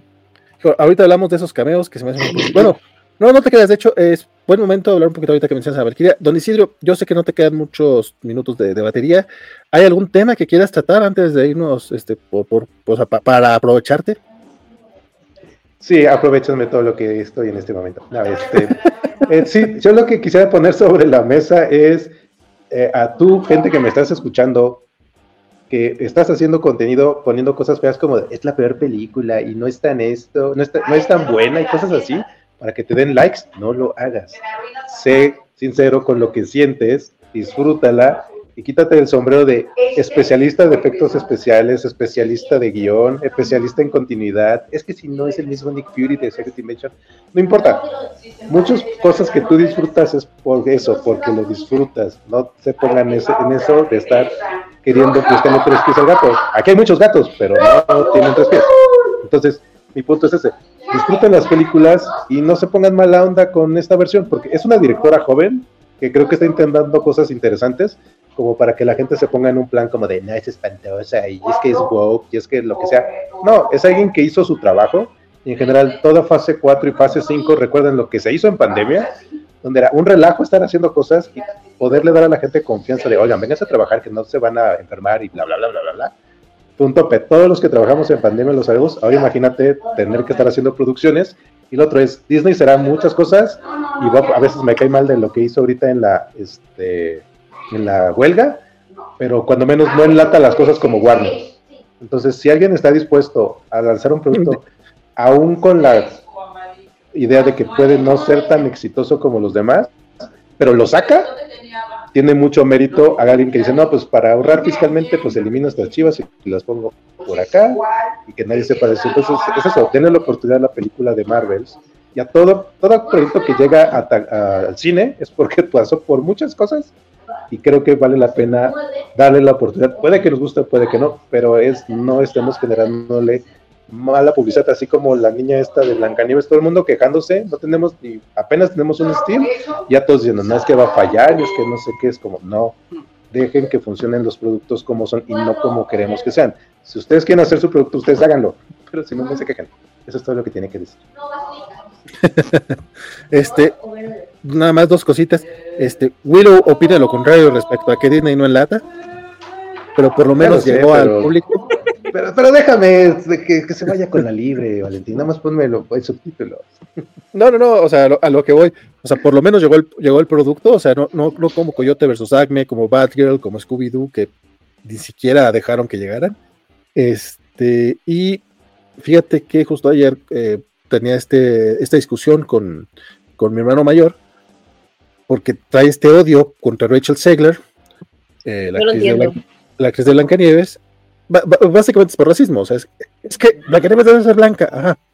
Pero ¿por qué te queda mal la actriz? ¿Por qué ella no debe ser Blancanieves? Ajá, pero ¿qué te hizo la actriz? Ni siquiera se acordó de, de las declaraciones que ha hecho Rachel Zegler, que no me parecen tan descabelladas pensando en que está chavita y que aparte está describiendo básicamente las películas de Blancanieves que sa- que salieron la década pasada. O sea, las dos que salieron en la, década pasada con la de Blancanieves y el Cazador y no, ¿cómo se llama la otra? Pues básicamente no tenían príncipe y también estaban actualizando el mito, o sea, era básicamente lo mismo. Pero mi hermano se está diciendo, no, es que no, pues creo que lo dejé pensando, por- porque si es, a ver, ¿la, la has visto en alguna película? No. Entonces, ¿por qué te cae mal? Pues porque el- por el hate que hay en, en internet, que te bombardean con estas cosas, y cuando pega tantito, cuando golpea un sector que es extremadamente racista, pues te lo avientan. La película puede o no ser buena, ya veremos. Pero el odio que le tienen ahorita es lo mismo que le pasó este, a Ah, Sirenita. Berry con la sirenita. O sea, pues, deja que llegue. Podrá o no gustarte. Ya veremos. O podrá o no interesarte verla. También es válido. Pero el odio es el que tú dices, güey, ¿de dónde? ¿Por qué? Le pasa a Brie Larson. Y además que la gente sí le pone esfuerzo. ¿Cinco o amarillo? Ay, No, y-. Y- No, no, es- tienes razón. Sí, no, y, y el tema es, la gente sí le tiene cariño al producto que se hace. Si ustedes, por alguna razón y tienen tiempo libre, ven los especiales que ha hecho Disney de los de Unidos, que son cosas que se grabaron en el momento que estaban grabando, tú ves que la gente es como, ah, intentamos hacer esto y entonces pusimos el esfuerzo en hacer tal cosa y probamos tal tecnología. O sea, ves que la gente sí le preocupa hacer un producto que a ellos como artistas los represente. O sea, sí son parte de una maquinaria más grande, pero ellos en su core sí dices, ah, mira, es que yo, por ejemplo, esto del famoso, la cosa esta que utilizaron en Mandalorian, que lo utilizó luego Marvel en sus películas, Y la esfera. esto que es como No. estas pantallotas. Sí, ese, la mayoría de los actores dicen, es que a mí me gusta poder actuar con esto porque no tengo puro, pura pantalla azul. O sea, yo al estar entrando aquí entro como en personaje, o sea, me es más fácil poder hacer lo que tengo que hacer porque estoy envuelto en esta cosa. Ves en muchas de las películas que les hacen cosas adentro de las casas para que es como, lo hicimos para que la persona no sienta que es una cosa falsa, sino que sí está una casa hecha, o sea, es un pueblo para que tú sientas que es un pueblo. O sea, sí hay un esfuerzo del- de las producciones para que el producto sea lo que ellos necesitan expresar. Puede que no sea lo que nos guste, pero nunca he visto en ninguno de estos videos que, que veas a alguien que, que no esté como conforme, pues. Y, y el tema es que lo filmaron en su momento, no fue como a posteriori de pónganse todos felices y díganse que son muy buena onda, no. O sea, son filmaciones en el momento que ves que la gente está comprometida en hacer lo que quieren hacer. Mm, Sí, de hecho, eh, por ejemplo, a mí She-Hulk me gustó muchísimo la, la- la serie. El CGI sí creo que es muy malón. Cuando vi el trabajo que hicieron, o sea, porque eh, aplicaron demasiados efectos, no fue nada más un solo efecto de, ah, es CGI ya, no, es que para esta escena necesitamos este efecto así, esto así, uno que tiene cámaras por todas partes, güey, chingo de trabajo que tristemente no se ve reflejado en el producto final. Mm. Este, pero pero hay intenciones de hacerlo bien. Que, que- que- que no, no cuajó, pues es otro tema. Lo mencioné She-Hulk porque es una serie que a mí sí me gustó particularmente. Aún así no entiendo cómo salió más cara que House of the Dragon. O sea, hay alguien que se está robando dinero en, Disney, a mí no me engañan. O por ejemplo, eh, con Miss Marvel, que me encanta el personaje, me, parece un excelente casting Iman Belani, pero la serie de repente tiene este que, que a mí, la serie a mí no me terminó de gustar. Quería que me gustara mucho y no me terminó de gustar. Pero justamente ese especial de Unidos, ves lo que intentan y te dices, ah, pues qué bueno que lo intentaron y qué bueno que lo hicieron para ellos y para la gente a la que sí le gustó. A mí no me gustó, pero pues tampoco se le va a tirar hate nomás de a gratis. Ni que fuera Zack Snyder. Este, pero, perdón, ese es otro. Vale. Eh, pero sí, o sea, estoy, estoy de acuerdo. Y en el caso de Marvel, este, no digo que no haya intención, Eh, y al contrario, estoy de acuerdo contigo con tu petición. O sea, pues véanla si les gusta, está chido. Si no les gusta también, entiendo que el hate viene más para generar clics que otra cosa. Pero, pero pues qué triste que, se tenga que basar eso porque luego termina. O sea, sí, en efecto, a Disney no le va a afectar realmente si, si vende o no vende la película. A mí me agüita más porque de repente la narrativa va a ser, ya ves, es que no les gusta ver películas con mujeres, aunque la primera de Capitana Marvel tuviera más de mil millones de dólares en, en taquilla. O es que no les gusta ver mujeres negras en protagonistas. Pues, no creo que vaya por ahí. O sea, simplemente hay una campaña no oficial bastante activa para tirarle eh, hate. Porque, le- porque les conviene en clics. Está bien raro ese mame. Tristemente, pero sí, muy, muy, muy de acuerdo. Yo, yo debo decir que, no sé si lo he dicho ya en alguna ocasión o no, eh, yo soy la fan número uno mundial de la sirenita. Eh, yo no tuve ninguna pega porque la sirenita fuese eh, negra.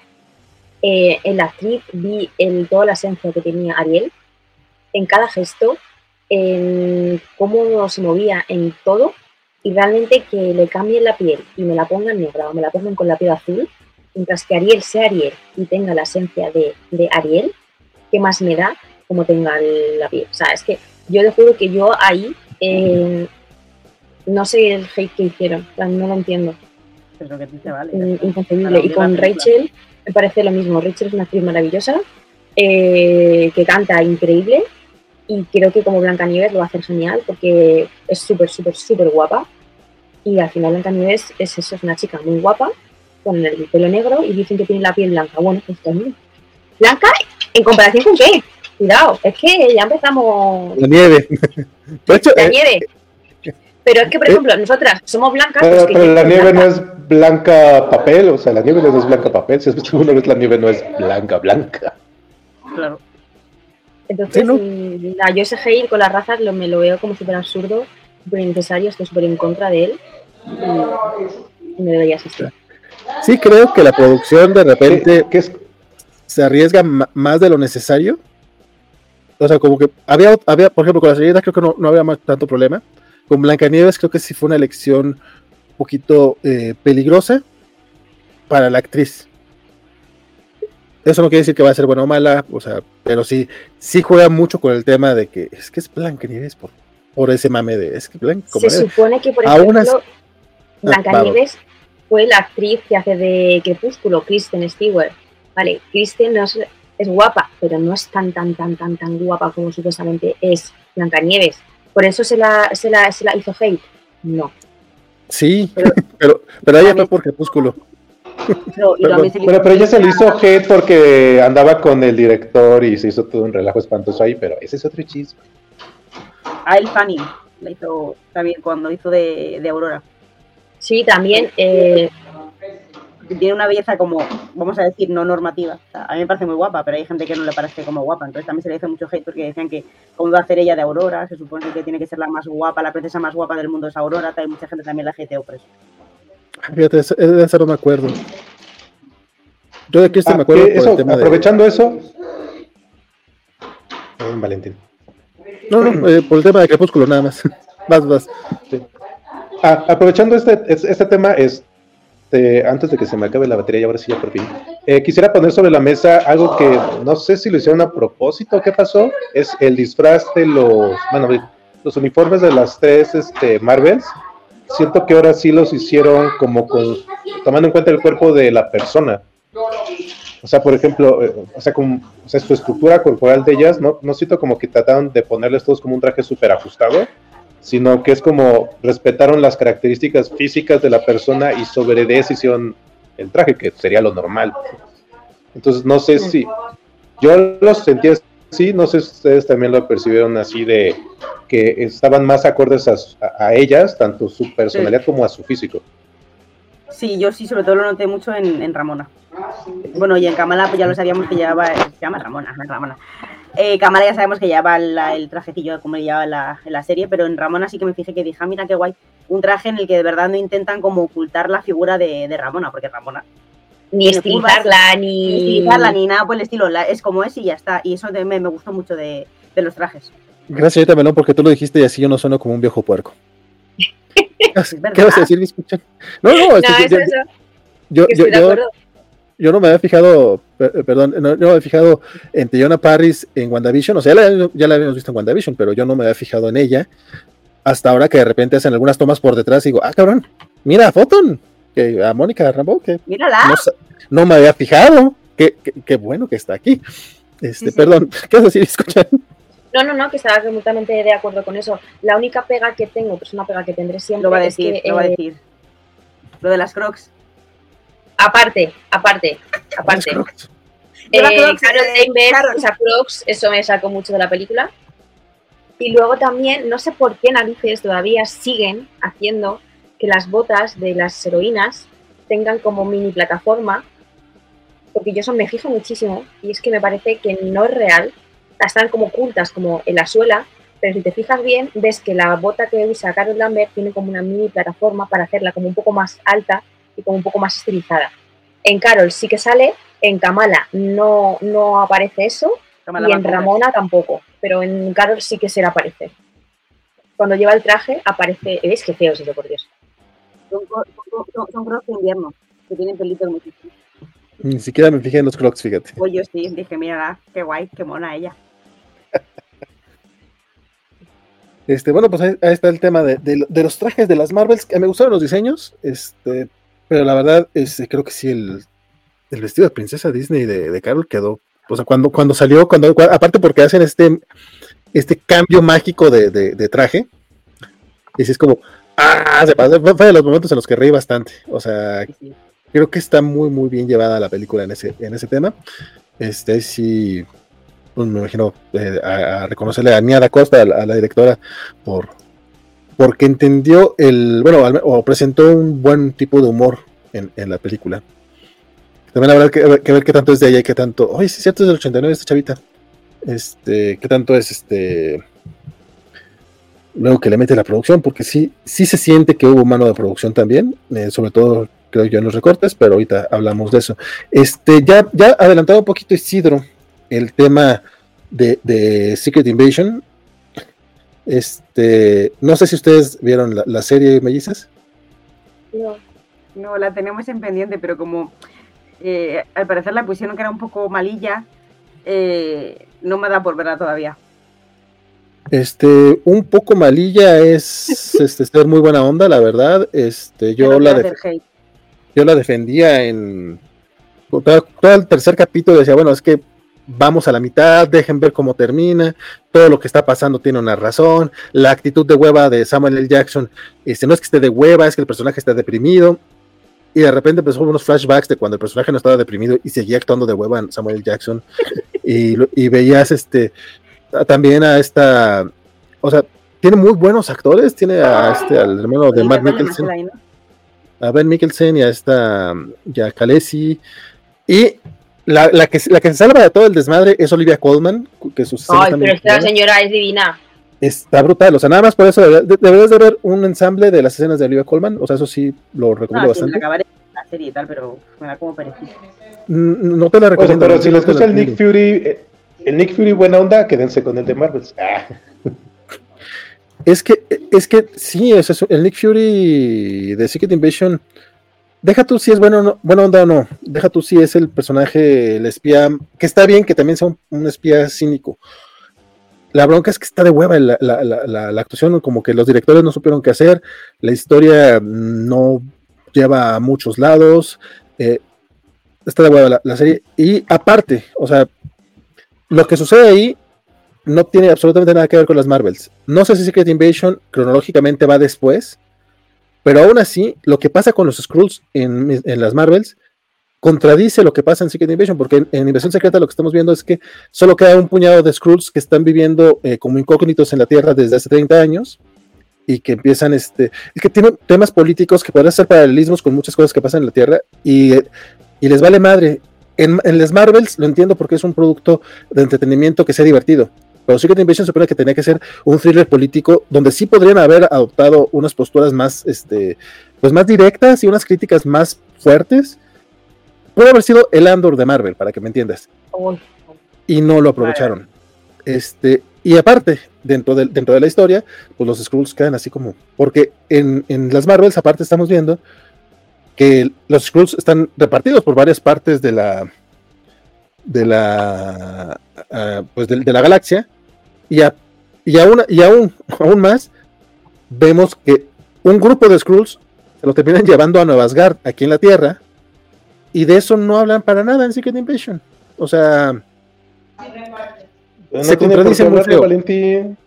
Ah, es como, por ejemplo, ¿qué nos pasó en este cuando fue el terremoto de Ciudad Gótica y todo eso? Nunca llegó la Liga de la Justicia, entonces puede haber Skrulls en la Tierra en diferentes lugares y no todos tenemos que saber todo. Mm, Pero los Skrulls están, al menos en, según en, en Invasión Secreta, están en- con un mini gobierno oscuro que justamente lo que están tratando es, este, pues, poner Skrulls en lugares estratégicos de la política a nivel mundial. Creo que sí se debió haber mencionado eso. Si es que los sucesos de The Marvel suceden antes. Si, suce- si suceden después, entonces el caso de, de- de Nick Fury no tiene nada que ver. O sea, por un lado está bien que, que- que no le hagan caso a la invasión secreta y finjamos que nunca sucedió, ¿Vale? ¿Entiendes? pero creo que sí, sí, si te vas muy, si te vas muy ñoño al tema, sí es como un a ver, a ver, a ver, a ver. Lo más sano, definitivamente, es como que no sucedió. Pero, Vale, perfecto. Es magia, Valentín, es magia, Valentín. no, no, no, la, la neta, la neta, o sea, creo que sí.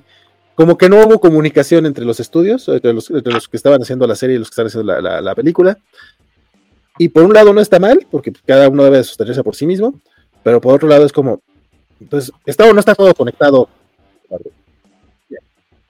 Perdón. A Santo García le encantaron las Marvels. A Las dice Maribeles. Las Maribeles. Ah, sí, cierto, dijo Maribeles. ¿Es un chiste o.? Me ha hecho gracia. No sé. A mí también me hace gracia. María Pedro dice que hubo un bajón de calidad en los trajes de Carol y Kamala, porque parecen pijamas. No. Luis Juárez dice que Kristen eh, Crook, la de Smallville, eh, tampoco es blanca y también fue Blancanieves. Ah, de hecho, ella es, pues, es asiática, creo. No sé dónde será. Carlitos Parque, bueno, si decían que esta. Ay, la güerita esta que nació en Argentina, se me fue el nombre. Ah, la de la bruja. Eh, Ana. Ella. Si, si la ponen como actriz de color en, en premios luego allá en Estados Unidos, imagínate. Carlitos Ya, ya. va a haber covacharla de la última peli de Snyder, de Rebel Moon. Ahorita no lo sé, compadre, pero es probable. No, no, vería, ma- no vería mal. O sea, realmente no tengo problema con Zack Snyder. La otra vez me habló, me dijo, güey, ¿por qué siempre me están atacando? Güey, el hate genera clics, tú sabes, nomás, o sea, no te enojes. Este, en serio, tengo bronca con él, tengo bronca con sus películas de DC y con sus fans. Ay, sus fans son odiosos. ¿Es una película que firmaría Zack Snyder? Pregunta Spider Games. Eh, no, no la es. Eh, Santos, saludos a todos. No sé de qué están hablando, pero siempre Team Melón. Muy bien, Santo, muy bien. Criterio, santo criterio.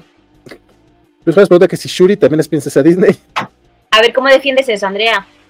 No canta, no, si- no. no tiene animal de compañía. A ver, efectivamente, no canta, no baila. No, sí, Sí, baila, baila. creo. sí, Baila, sí, baila. Es sí, un baila. baile, pero es un Eh, baile y todos pero, bailan. eh, bueno, Y no pero tiene no animal de canta, compañía.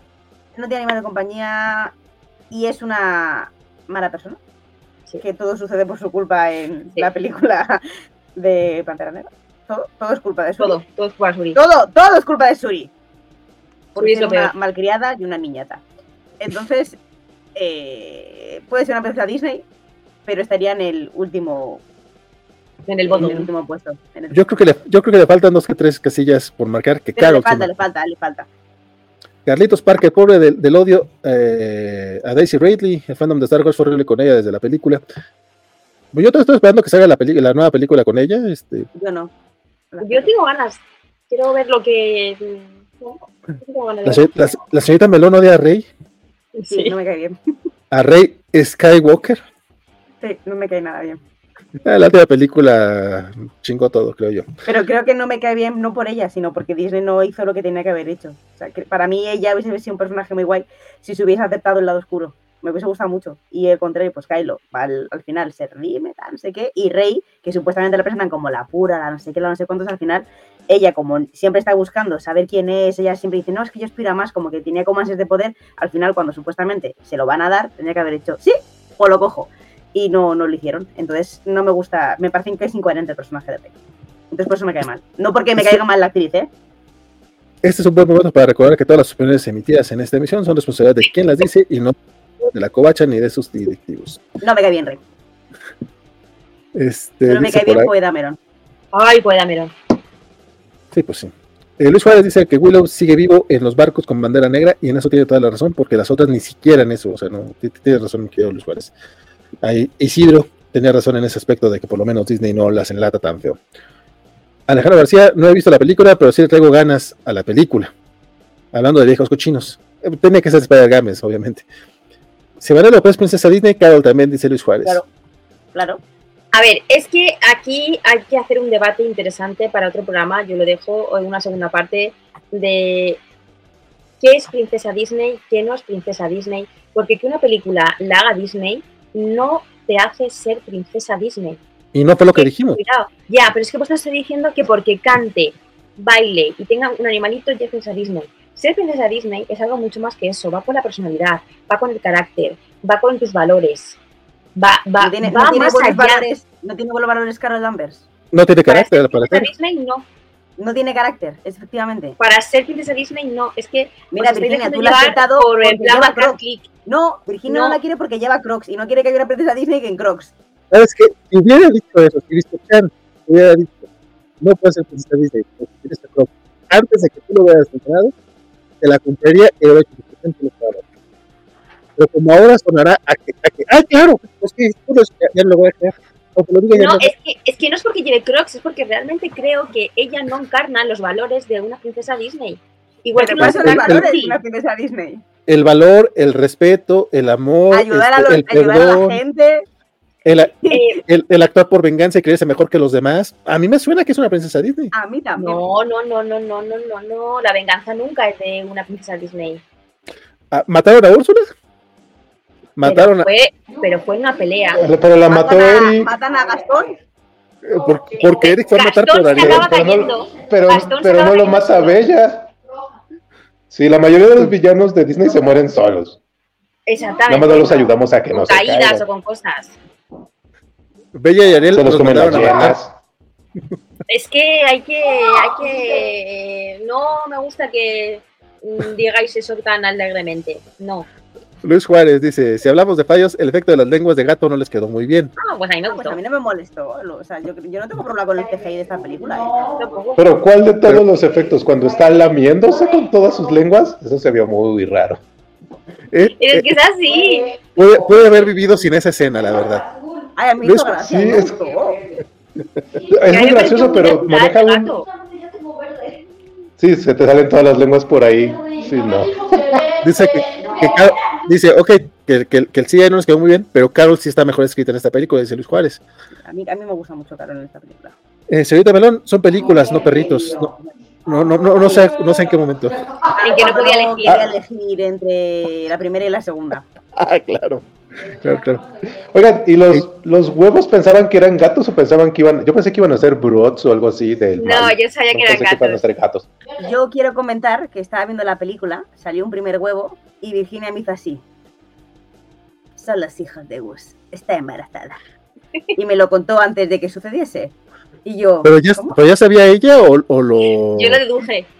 Porque sé, A porque mí vi me una con- imagen, no, vi una vi imagen una me lo imagen que había un montón de eh, que había eh, un montón de gatitos, entonces deduje, digo, si hay un montón de gatitos, en algún momento tienen que salir muchos gatitos. Ese huevo era particularmente raro y dije yo, estos son los, eh, los gatitos. Yo, Uní, yo- yo uní. pen- yo pensé que eran cerebros. No, yo sí que pensaba que eran que eran gatitos y me gustó mucho. Pero los gatos, no nacen, los gatos no, no nacen de huevos. ¿Cómo llegaste a esta Pero este no conclusión? es un. Y este es un, este es un gato alienígena, es un gato Es un flerken. Es un flerken, está bien. En gusto se rompen en géneros, pero Sam Liu es más guapo, dice Luis Juárez.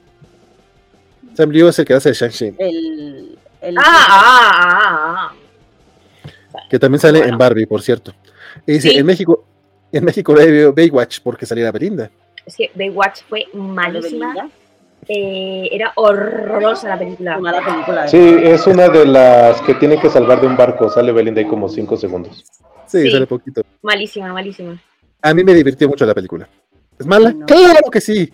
Baywatch era malo, pero Lo lo único menos que tenía de bueno esa película era Zac Efron, pero aún así no la volvería a ver. yo tengo que verla otra vez. A mí sí me divirtió mucho, pero es una película que sabe que Baywatch es para reírse y mira, se ríe. No he visto nada. Dice, la actriz es la pareja de Tom Hiddleston, este lo hemos leído, como no, este comentario, eh, todos olvidan, al igual que en Secret Invasion, el, el, planeta de retiro de Thanos. Sí, cierto, Thanos estaba en un, a lo mejor la gente no sabe que existe ese otro planeta de Thanos en el que podrían ir a dejar a los Skrulls. A diferencia de la primera, esta sí es memorable. O sea, a Luis sí le gustó la segunda película y no la primera. Dice, buenas tardes, ya regresé a las tortillas de que me perdí. Bueno, esto lo hablamos y ya. Ah, el... La primera sí me gustó. Y luego me bueno. gusta que aquí Carol diga sin sonreír. Está como concentrada. Estas serían las películas. En los momentos está siempre como con cara así como. Hmm. Me gustó que siga manteniendo eso. Que no haya cedido a las críticas y que siga fiel al personaje que, que se hizo sonríe un poco más, ¿no? Pero es que es normal. Pero sonríe sea... en momentos donde hay Kamala, o sea, cuando estaba hablando pues con Kamala, con tal, pero en momentos ¿Eh? donde ella está concentrada, en plan, manejando la nave o tal, está como seria, como concentrada, que me parece súper guay. Es lo normal, es, es, como cualquier superhéroe. Claro, es lo normal. Y no estoy así, porque sería muy creepy, ¿sabes? Estar yo tranquilamente sí, sí. sonriendo todo el rato. Entonces me parece muy guay que haya, y hay que una haya mantenido cosa eso. con respecto a Carol Denver, que a lo mejor tú ahora sí que, o sea, si me, si me apoyáis, que cuando un actor hace para un papel de superhéroe, de superhéroe se pone en forma, se pone súper cachudo, hace como reportaje de cómo esa persona ha tenido que ponerse tan cachas y demás. Y cuando Carol Denver se pone en forma, bueno, eh, la actriz, porque tiene un físico de la leche, una fuerza de la leche, casi como que no hace mención a que ella de por sí es fuerte de por sí. Entonces yo ahí tengo como un poco de pega, porque cuando un hombre hace un papel musculoso, cuando un hombre hace un papel de que es súper cachudo, se hace un reportaje entero de cómo se pone en, en, forma y de Carol Denver se pasa absolutamente, bueno, Carol Denver, de Larson se pasa olímpicamente de lo que ha hecho ella para adquirir ese físico, esos brazos, esa... Qué brazos, ¿eh? Ese, ese core, eh, ese todo. Es que por Porque eso la odiamos eso más. es fibra, fibra puro. Porque no, no le costó trabajo tener ese cuerpo, así la hizo Dios. Ah, claro. Por eso la odiamos más, porque los hombres ves cuánto tienen que hacer de ejercicio y ella no, es por eso. Yo he visto algún vídeo de ella haciendo ejercicio y es que lo flipas Sí. eh, lo, que, lo que hace.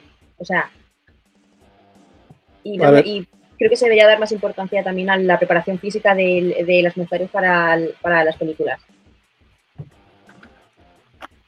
De hecho, eh, fíjate que. Pues sí, ¿por qué no? Creo, que- justamente eh, eh, Larson es como de las más, las más notorias, quizá ella y Gal Gadot, que son como que los personajes, sus personajes son de los que más eh, están mamadolores, que están así, pues más, más, más fortachoncillas. Ay, Probablemente en el especial de Miss Marvel, digo, de Marvels, vaya a salir esa parte de cómo tuvieron que hacer el trabajo y todo, porque Claro, pero sale una vez que estaba dice viendo el Gina, que, de, que de Thor se vio tres Ah, minutos. bueno. Siempre es en plan de todo el rato, mira cómo está Thor, mira qué cuerpo, mira qué tableta, mira qué brazo, mira qué tal. Pero claro, de Brie esas cosas no las, no las suelen contar. Y eso me parece también. sí está. no equilibrado. Sí, Sí. Es que luego el Este, tema es que cuando lo tocan, lo tocan de una forma como sexual y no de, oye, mira, pues, ¡Ay, cómo Le entraste hizo- en ese lo hizo de- traje! Como cuando le preguntaban a, a Scarlett. Johansson, ¿y con ese traje puedes llevar ropa interior? ¿Y qué dietas has utilizado para entrar en ese traje? Pregúntame qué ejercicios he hecho. O pregúntame en cosas más... más. O como también le hicieron muchas preguntas de ese tipo a, a Hathaway cuando se metió en el cuando hizo Catwoman Ah, de- también le preguntaban, ¿y qué dieta has hecho? No sé cuántos. Es como, ¿qué preparación física? A lo mejor más que qué dieta. Eso es, algo más- eso es como un estigma que a mí me, como que me molesta mucho. Bueno, ya hablamos de la villana, ya hablamos más o menos de las Marvels, eh, específicamente de Carol, creo. Eh, nos, no sé si, queran, si queramos abordar un poquito más este Kamala y su, su familia, que por alguna razón dijimos que ella se robó la película, no hemos hablado de ella. Hablamos ya de Nick Fury, de los Flerkens, de lo que creemos que querían decir con, con las películas, de los efectos especiales. Entonces nos falta un poquito Kamala eh, y los cameos, para ir cerrando. ¿Qué les parece? A mí Kamala me parece Bien. increíble. Esta niña. de Kamala me gustó. Ah, perdón. No, no, habla, habla, habla, dale. Gracias, gracias. Este, de Kamala lo que me gustó fue que rápidamente, si nunca habías visto Miss Marvel, te pusieron en contexto de cómo es Kamala. O sea, creo que es algo que fue interesante de la directora de poder agarrar las tres cosas de los personajes y decirte rápido de, mira, es esto, es esto, es esto, pero me gustó que los papás de Kamala, o sea, toda la dinámica de Kamala que la vimos en la serie la podemos disfrutar aquí. Y si es tu primera vez que tienes contacto con el personaje, creo que rápidamente puedes empatizar con ella. Entonces creo que ese es un logro tanto de la directora como de la actriz, porque tiene esto, o sea, cuando ves que, ya sabemos que no es Ramona, pero Ramona le dice como, oye, me pasó esto, y, y Kamala es la que le da el abrazo automáticamente, porque es lo normal de una persona eh, que sea empática como abrazar, sobre todo si te gusta tocar a las personas para transmitir estas emociones. Entonces, creo que es eso, o sea, ese es, sí, lo que pasa es que hay gente que no les gusta transmitir a través del tacto. Hay personas como yo que sí nos gusta tocar personas para transmitir emociones. Entonces, eh, eso es algo que yo creo que se siente fresco en ella, porque ella es la que funciona como puente entre Capitana y esta Fotón, porque es como la que, la que trae esa frescura y es gran trabajo de ella como actriz el poderlo hacer. Sí, estoy, estoy de acuerdo. Señorita Melón. Sí, ya ves, yo también creo que la niña, la, eh, Imala, ¿no se llama? Iman Belani.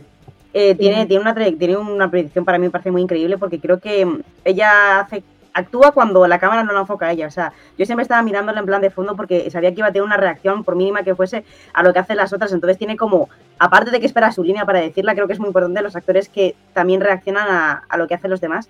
Y eso creo que ellos es algo que lo tiene ya muy innato y, lo hace súper bien. Entonces, claro, con eso se roba la película entera porque yo ya estaba todo el rato esperando la reacción. luego me parece una que es una actriz súper expresiva, transmite un montón con la cara, es súper corporal, eh, tiene un, trabajo de acting increíble y de una forma que, dices tú, lo llega a hacer otra persona y dices tú, es que sobre, está sobreactuado. Pero en ella no queda nada forzado, queda como súper natural y lo hace de una manera que no te parece ni una niña, porque es una adolescente, en verdad. O sea, te podría parecer repelente, te podría parecer sobreactuada, te podría parecer muchas cosas. Pero es tan, como sumamente, ha hecho un personaje tan adorable que, que, es que dices tú, es que no me puede caer mal. Es que creo que a nadie le puede caer mal esta Kamala Khan, porque es súper simpática, súper maja. Eh, y, que apoya a todos. me, parece un personaje increíble. Y me parece que ella lo está haciendo súper, súper bien. Incluso en las ruedas de prensa, cuando va, sigue siendo una niña. O sea, no va vestida como alguien mayor, no es como Eleven de, de, de Stranger Things. Pues que esa niña ya parece que tiene 80 años, ¿sabes? Quiere actuar como de persona más mayor. Y esta chica está diciendo, mira, tengo la edad que tengo, estoy, estoy viviendo esta historia, voy a disfrutarlo con la edad que, que tengo y me parece muy guay que, que, pues que tenga los pies en la tierra, que la familia la esté apoyando y me parece como una Zendaya de la vida en ese sentido. ¿Me escuchas? Es verdad, Zendaya es igual. Zendaya es una persona, me parece una Zendaya de la vida en ese sentido. De que es una chica con, dentro de lo que cabe, pues con los pies presentes en la tierra. Y man tiene 21. O sea, cuando filmó esto tenía como 20, 19 años, estaba Sigue siendo, una, sigue siendo una niña, en verdad. O sea, y sobre todo en Hollywood, que en esta edad ya se le podría haber subido a la cabeza y podría haber estado haciendo tal, me parece que está súper centrada y creo que lo está haciendo súper bien. Yo a mí es que eh, a mí es que Kamala me parece que es como una lechuga dentro de, un, huerto, es como súper fresca. Entonces es un soplo de vitalidad. Eh, eh, la parte, como había dicho Isidro, cuando te la presentan, te la presentan ella como un cómic, como con su universo, haciendo como los fanfictions, no sé qué cuántos, con sus paranoias mentales de, ah, tú sí, y entonces nos abrazaremos, y entonces no sé qué, y entonces no sé cuántos. Entonces, eso es tan, tan suyo tan de ella porque eh, aparte la chica eh, para cuando hizo cuando se presentó a los casting ella es aparte es súper súper fan en su vida real de lo que es eh, Miss Marvel. Entonces es como que ha hecho suyo el personaje y me parece que es que es increíble dice Andrea cómo reacciona cómo interpreta. No es nada forzado la ves siempre auténtica. Y es que a mí por ejemplo mm, me va a costar verla en otro papel que no sea Kamala Khan, que luego a lo mejor ella como actriz sabrá hacerlo, pero de primeras como que no me lo imagino haciendo nada que no sea Kamala Khan porque ya solo su cara para mí es eh, Kamala Khan independientemente de los cómics, ella es como la encarnación única que pueda haber. Es como, por ejemplo, cuando ha habido otros Hulk, tú tienes a tu Hulk favorito, no sé cuántos, y es que no consigo a ninguna otra actriz que haga esto. Y es que es increíble, la familia me encanta, la parte en la que la madre como que sí que aceptan que es superheroína, pero ha roto la puerta, eh, la habitación, es como una, sigue siendo una familia como muy real, como con los pies como muy en la tierra, no dejan que ella tampoco se venga muy arriba con que es eh, super, super, super heroína y luego la parte en la que está la familia viajando en el ascensor, el hermano, no sé si estamos subiendo, bajando, está con el móvil, no, no, no, no puedes grabar. la madre da una amenaza de muerte a, las otras, Kamala dice, no, mejor no lo voy a traducir esto. Eh, no sé, eh, la interacción de la familia me parece genial. Quizá el padre, me hubiese gustado que el padre tuviese un poquito de más chicha, porque en la serie el padre tenía un poco de más, ya que el padre estaba un poco de menos pero mm, Kamala Khan es que me parece que sin ella la película no existiría. Esta película, aunque se llame eh, Marvels, es ella y luego están las otras dos. Es como que ella es para mí como que es la más frota. Mm, yo coincido en que ella se roba la, película, aunque, aunque también creo que una película de, de Miss Marvel sola no Fantasía. no estoy seguro, no, no, no, yo no estoy seguro si si pudiera, porque es un gran personaje de apoyo. O sea, es un gran personaje que está ahí para aliviar tensión, para, para todo eso. No, digo que no pueda ser una protagonista, pero al menos para esta película, o sea, sí funcionó muy bien. De hecho, me gustó mucho la interacción entre las tres. Creo que tienen una gran dinámica y tienen gran química. O sea, yo cuando, cuando anunciaron la, la película, a mí se me hacía de lo más raro. Es como, eh, nunca, nunca han interactuado las tres, este, no sabemos cómo funciona y, ya nada más porque son Marvel algo, o sea, no, necesariamente tienen que ser equipo, o sea, no, no era una película que yo dijera que tiene sentido. Al ver la película digo, ok, qué bueno que lo hicieron porque realmente funcionó bastante bien. Eh, de hecho, eh, uno de mis problemas principales en la serie de televisión era cómo habían adaptado los poderes de Kamala Khan. si bien siguen sin gustarme del todo, eh, por lo menos aquí te justifican o te dan una razón. O sea, básicamente cambiaron los poderes de Kamala para esta película, no por, no por Kamala o no por la serie, sino para que aquí tuvieran el enlace del, de la luz y esas tonterías, ¿no? Entonces, mira, funciona. De hecho, este, todos estos momentos en los que están intercambiando lugar, eh, creo que funcionan muy, muy bien. Me gusta cuando lo empiezan a dominar. O sea, está genial cómo aprenden a trabajar.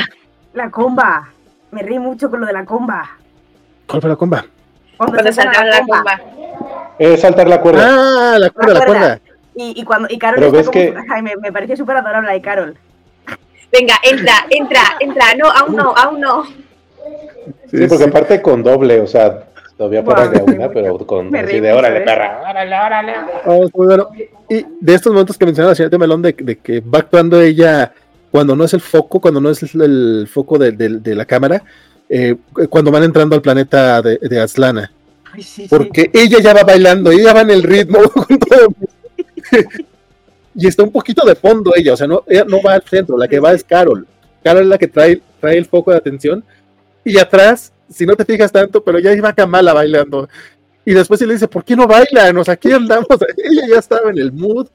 Kamala adorable como en, como en su serie. Este, mucho más que en su serie, creo yo, porque en la serie tuvimos este viaje en el tiempo, que también se hace referencia aquí, que eh, me encanta la parte de que pues ya, ya nos, nos confirman pues que las bandas sí son las del, las del Capitán Marvel de los cómics, o sea, estas, ¿cómo se llaman? Negabandas, creo. Incluso si hacen el, nombre original, ahorita no me acuerdo bien cuál es el nombre original, pero sí lo sí, mencionan. Gusta la parte en la que le dicen, ¿y tú cómo tienes esa banda? Me la envió mi abuelita por correo. pues sí, sí, sí, sí, bueno, está, y la cara con lo que le dice, en plan de. Que por cierto, ya, lo comentaba ayer con Biscochan. ¿Qué pasó con la segunda banda, con el, segundo brazalete? Yo entendí que se lo queda Carol. Pero Carol no lo trae a la mano. Pero no lo tiene eh, tampoco Kamala. Kamala se lo lleva uno, y yo creo que la escena de eh, cuando se meten en el avión, que no lo pilota ni nada porque dice que se van a esperar a que venga Mónica, eh, cada una lleva uno. O eso me pareció ver a mí. Yo creo que se lo queda Carol. Pero no tiene sentido que se lo quede Carol. Para mí el sentido sería que se quedase Kamala, porque Carol, ¿qué va a hacer con eso? Yo qué sé.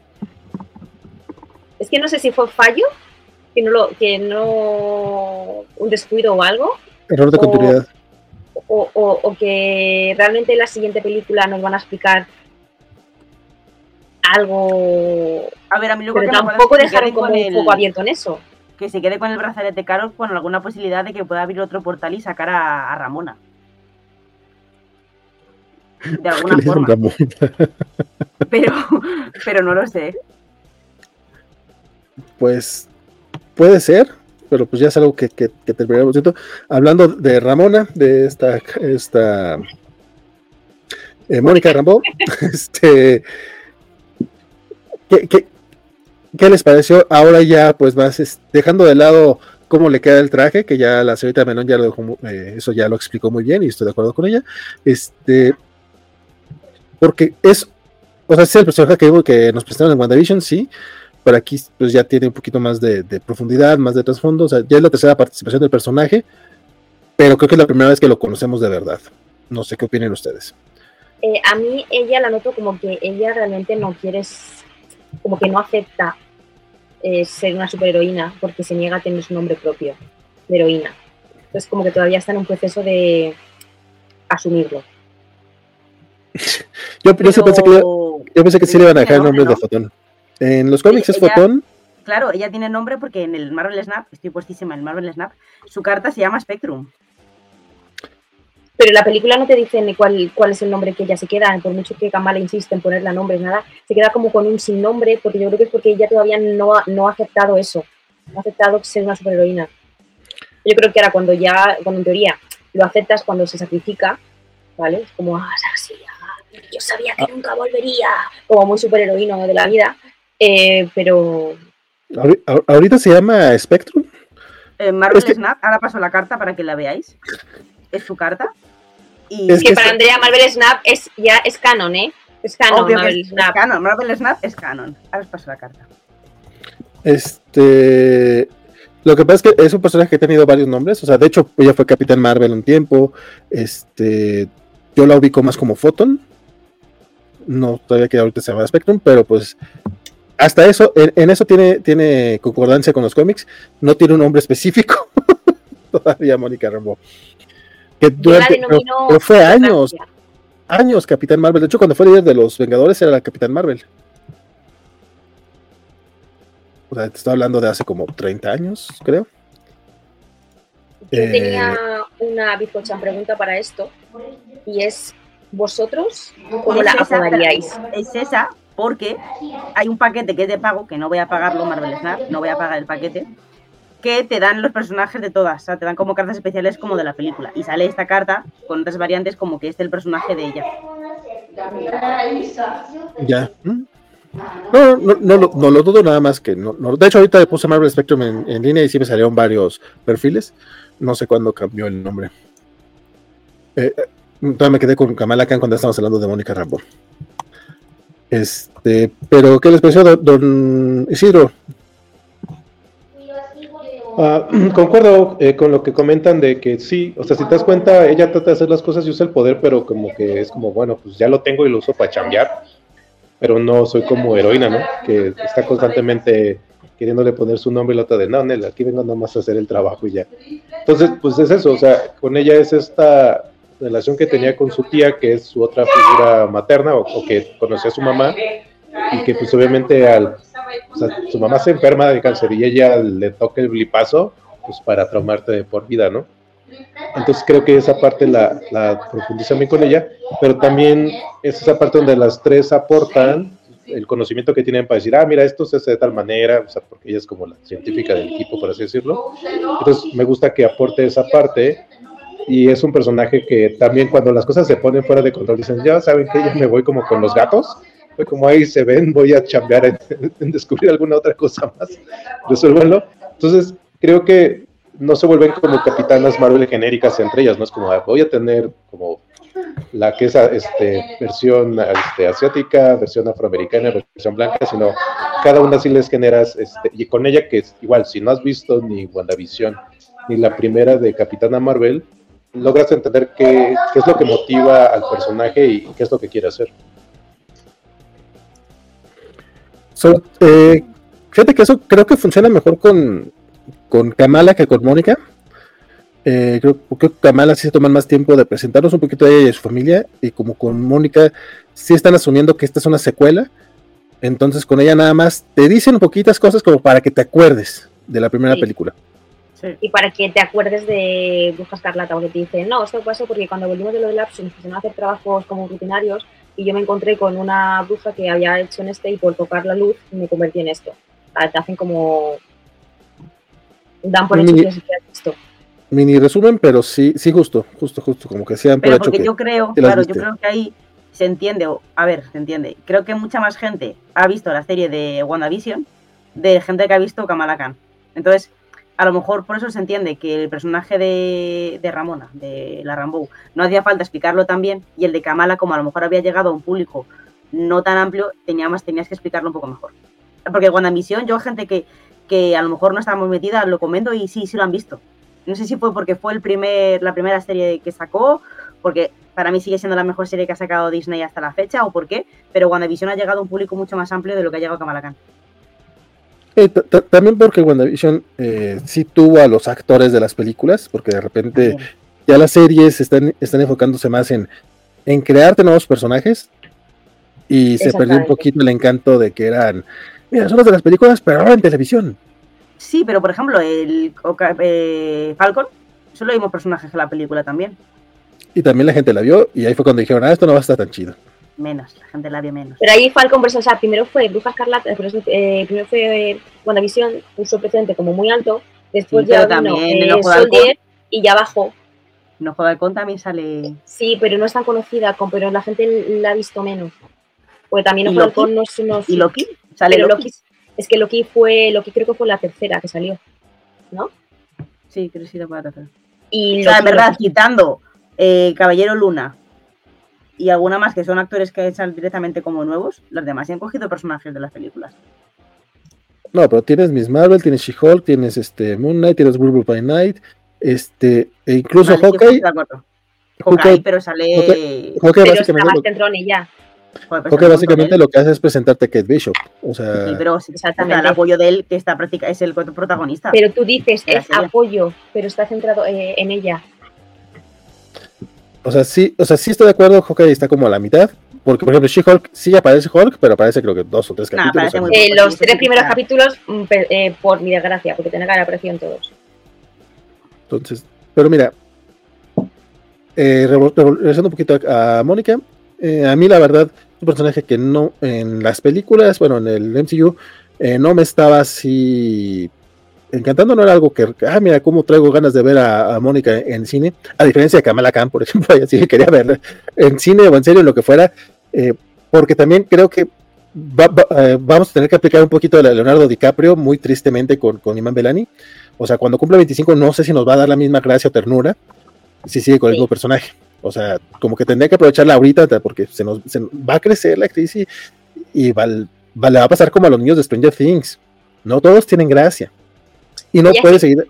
Y no, no sé si puede ser siendo el mismo personaje Ella con puede. tanta inocencia y pureza. O sea, no se la Ella vas a creer igual. Sí, ella no. Yo creo que sí, yo creo que ya sí, yo creo que sí podrá Ella haber, igual si, si la serie se dilata en 10 años, pues igual no, pero si es un tiempo corto de aquí a 4 o 5 años, yo creo que sí es capaz de mantenerlo. Ah, no, pero eso- a eso me refiero. Si tienen como que apurarle un poquitito, creo yo. Claro, sí, sí, sí, sí, sí, claro, si se paran aquí a pues sí, Camaracán ya la pobre estará. Por, eso digo que vamos a aplicar la de Leonardo DiCaprio. Yo creo que eh, ya perdimos al buen Isidro Rodríguez, que ya se nos fue, eh, ya estaba por acabarse la pila. Mira, le duró bastantito, creo yo. Este. Y pues ya, eh, dice por acá Luis Javier, eh, diría Guillermo del Toro que Mónica, como Hellboy, tiene mentalidad de plomero. Ay, no te, no te ubico la referencia. ¿Qué, qué- ¿Por qué? De trabajador. ¿Será? Dice, con los dos brazaletes, Kamala Khan básicamente se convirtió en Quasar. Era Quasar, yo estoy diciendo el Capitán Marvel, tiene razón, mi querido Boris Suárez. Y dice, por cierto, combinan las negabandas con las bandas cuánticas. Las negabands con las bandas cuánticas. Pues por eso estoy yo confundiendo el personaje. Pues podría ser. Este, y ya nos pasamos un poquito de lanza, pero eh, hay tres cameos. Uno lo mencionamos ya rapidito, que es el de el de esta Valkyria. Sí, sí. Ese me lo spoilearon antes de ir al cine, fíjate. Así casi, casi poquito antes vi un comentario de que, ay, se le Tessa Thompson en, en las Marvels. Y dije, ay, culeros, pues que les cuesta aguantarse Yo no lo sabía, yo no lo sabía, me llevé mucha alegría. ¿Qué, qué- qué- qué te- ah, justamente, ¿a ti te, te- te gustó verla? ¿A mí? mucho. En general, Tessa Thompson me gusta mucho. Y su papel como Valkyria me encanta. O sea, tiene este Sassines que le sale, no en todos sus papeles, que eh, evidentemente es una actriz, entonces no todos los papeles lo necesitan, pero con Valkyria lo tiene y le sale bien perro. Aquí no lo, no lo sentí tanto, la verdad. Yo igual, aquí sentí como que le faltaba la chispa de Valkyria. A mí me cuadró, me valió, me gustó. Verla en traje me gustó mucho. Me gustó que, no, que, que salís en traje y que no llevas el traje de Valkyria. En plan, rollo, ahora soy la manda más, soy la rey de Asgard, ah, no sé qué, lo, lo voy a petar, estoy aquí como algo diplomático. Me, me gustó mucho. Me, me, me, gustó, me gustó. Y pues, Mazo, anillos, pendientes. Y básicamente lo que hace es esto de eh, eh, llevarse a los Skrulls a Nueva Asgard. Entonces, pues, sí, sí, o sea, me agrada el, el, el, rol que tiene ahorita Tessa Thompson. Eh, digo, Valkyria en el, en, en el MCU, nada más eh, como que todavía me falta un poquillo de... No sé si, me, si siento que le faltó tiempo o, o simplemente la escena no, no, daba para que fuera sassy, que no, no, no verla tan así. A ver, ¿Valkyria no sería princesa Disney? Reina. No, porque ella, de hecho, ¿sí es reina? Sí, claro. Es reina de Asgard. Ah, sí, cierto, es reina de Asgard. Sí, es reina, como está en, el, en la misma escala que, que Elsa. Y Ana. reinas. Reina, Ana, Ana, no es reina. Ana no es reina. Ana, Ana, se hace reina porque Elsa se hace reina de los, de los pueblecitos esos eh, raros y Ana entonces se hace reina del de pueblo. Ana también es reina. Y Andrea lo sabe, Sakara lo sabe. Sí, es verdad. Es Ana reina, Elsa reina. Es que Frozen 2 no existió. Sí, es que a mí la 2 no me gustó tanto como la 1, pero es verdad de reina, reina, sí. Pero también entiendo que no puede ser así como descarada Valkyria, porque, jope, están tratando de refugiados, ¿sabes? No puede llegar ahí. Ahí tiene que tener reina, un poco de empatía. ¿Es, ¿Es reina Disney? Sí, es reina. ¿Canta? Ella, can, ella ha cantado y ha bailado. ¿Baila? En la, en la, anterior, sí, sí, hombre, que sí baila. ¿Tiene animalito de compañía? Sí, no. tiene los unicornios. ¿Son suyos eso, realmente? Eso no es un animal de compañía, les ¿no? cuida, les cuida, son suyos, sí, que tiene, que tiene. Aquí es donde no. vuestra teoría se hace Pega, agua. Pegaso no cuenta, por ejemplo. No, pero los otros, los que mandan, los que llaman para mandar en la película, que iban... no, no, no, no, yo creo que yo creo que eh, Valkyria no cuenta. Sí cuenta, sí cuenta. Ah, pues entonces tampoco cuenta Capitana Marvel. No, ella, ella, sí, nuevamente, estoy, estoy dando por la razón por la que sí cuenta una y la otra no. Los unicornios creo que no, no entran. Por lo mismo que Megala no es una princesa Disney. No, Megala no es. Canta, baila, está en la película Disney. Pero, no, tiene, no tiene animalito de compañía. No, pero es que Megara no es princesa Disney porque Megara no se casa con un príncipe ni hereda ningún reino. Tampoco, fíjate, o sea, tiene varias razones por las que no es. Eh, y Capitana Marvel, eh, en este caso, hereda un reino, sí. No lo hereda.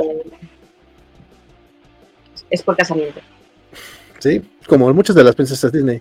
Sí, Pero sí. el, el, otro cameo, este sí me sorprendió un poquito y aparte Ay.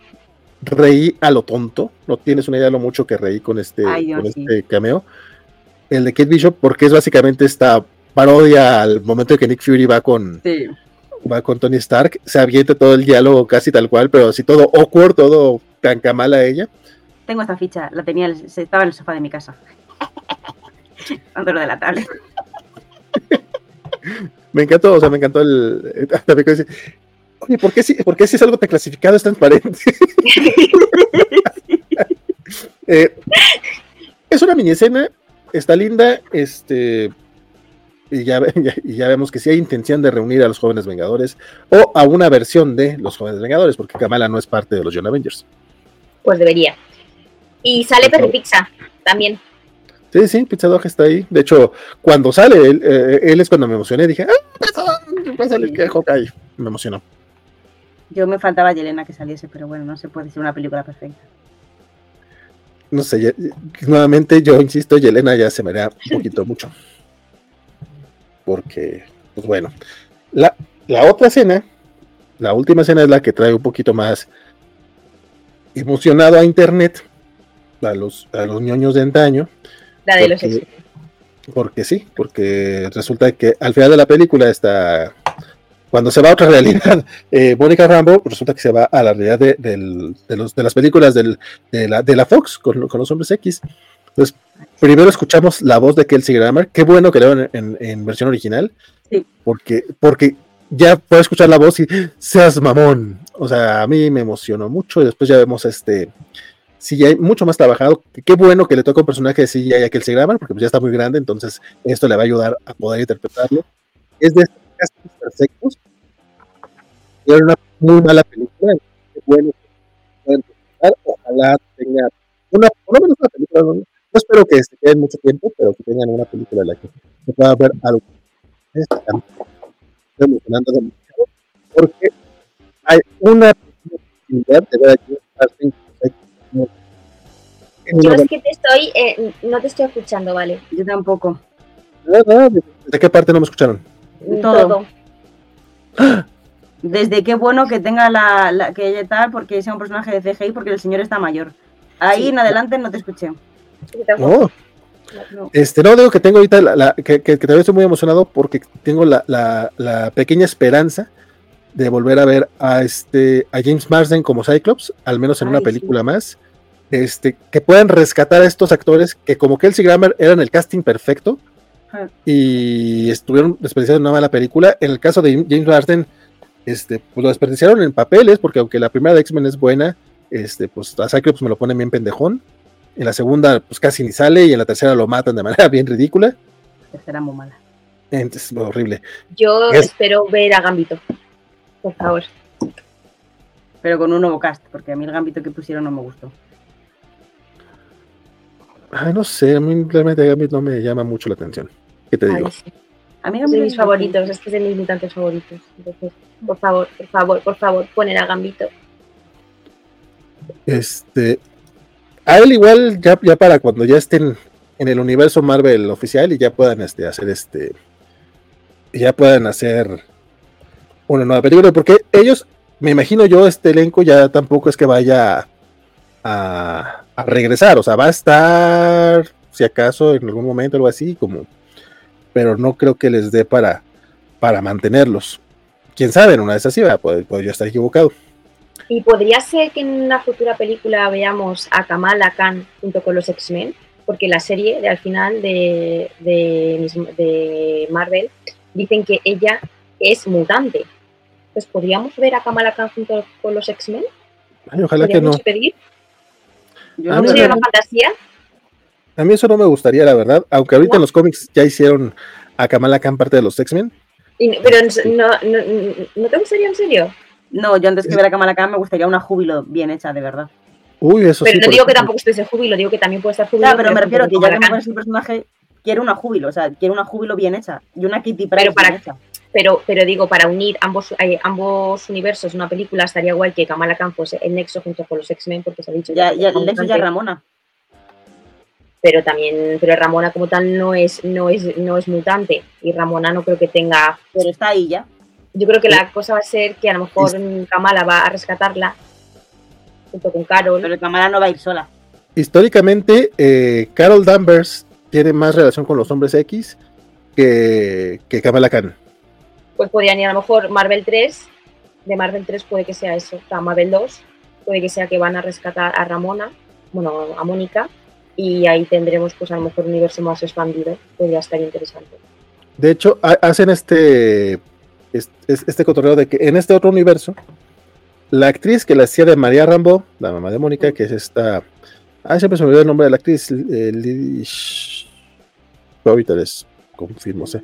Se- se- ¿Cómo, se me olvidó el nombre? Es, esta. ah, Johnson, creo.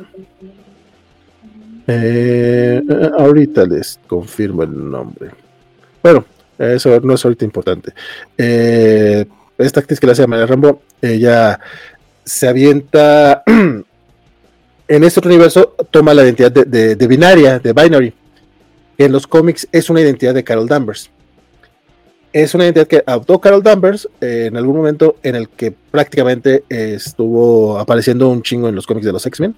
O sea, no era parte del equipo, pero sí salía muy, muy seguido. O sea, fue un, unos dos, tres años que prácticamente era el personaje de apoyo, hasta e incluso el, eh, cuando Rogue le quita los poderes a Carol Danvers, eh, durante mucho tiempo en, en los X-Men la odiaban, o sea, porque pues básicamente había dejado en coma a su amiga y cuando ingresa Rogue a los X-Men, o sea, batalla mucho para que la acepten como parte del equipo. Entonces, como que sí tienen toda esta historia, Carol, Binary y los X-Men, y tiene cierto sentido que, que- que la primera presentación oficial de los X-Men haya sido en las Marvels. O sea, porque seguramente mucho cínico va a decir, ah, la están sacando nada más para que la gente vaya a verla o alguna tontería por el estilo.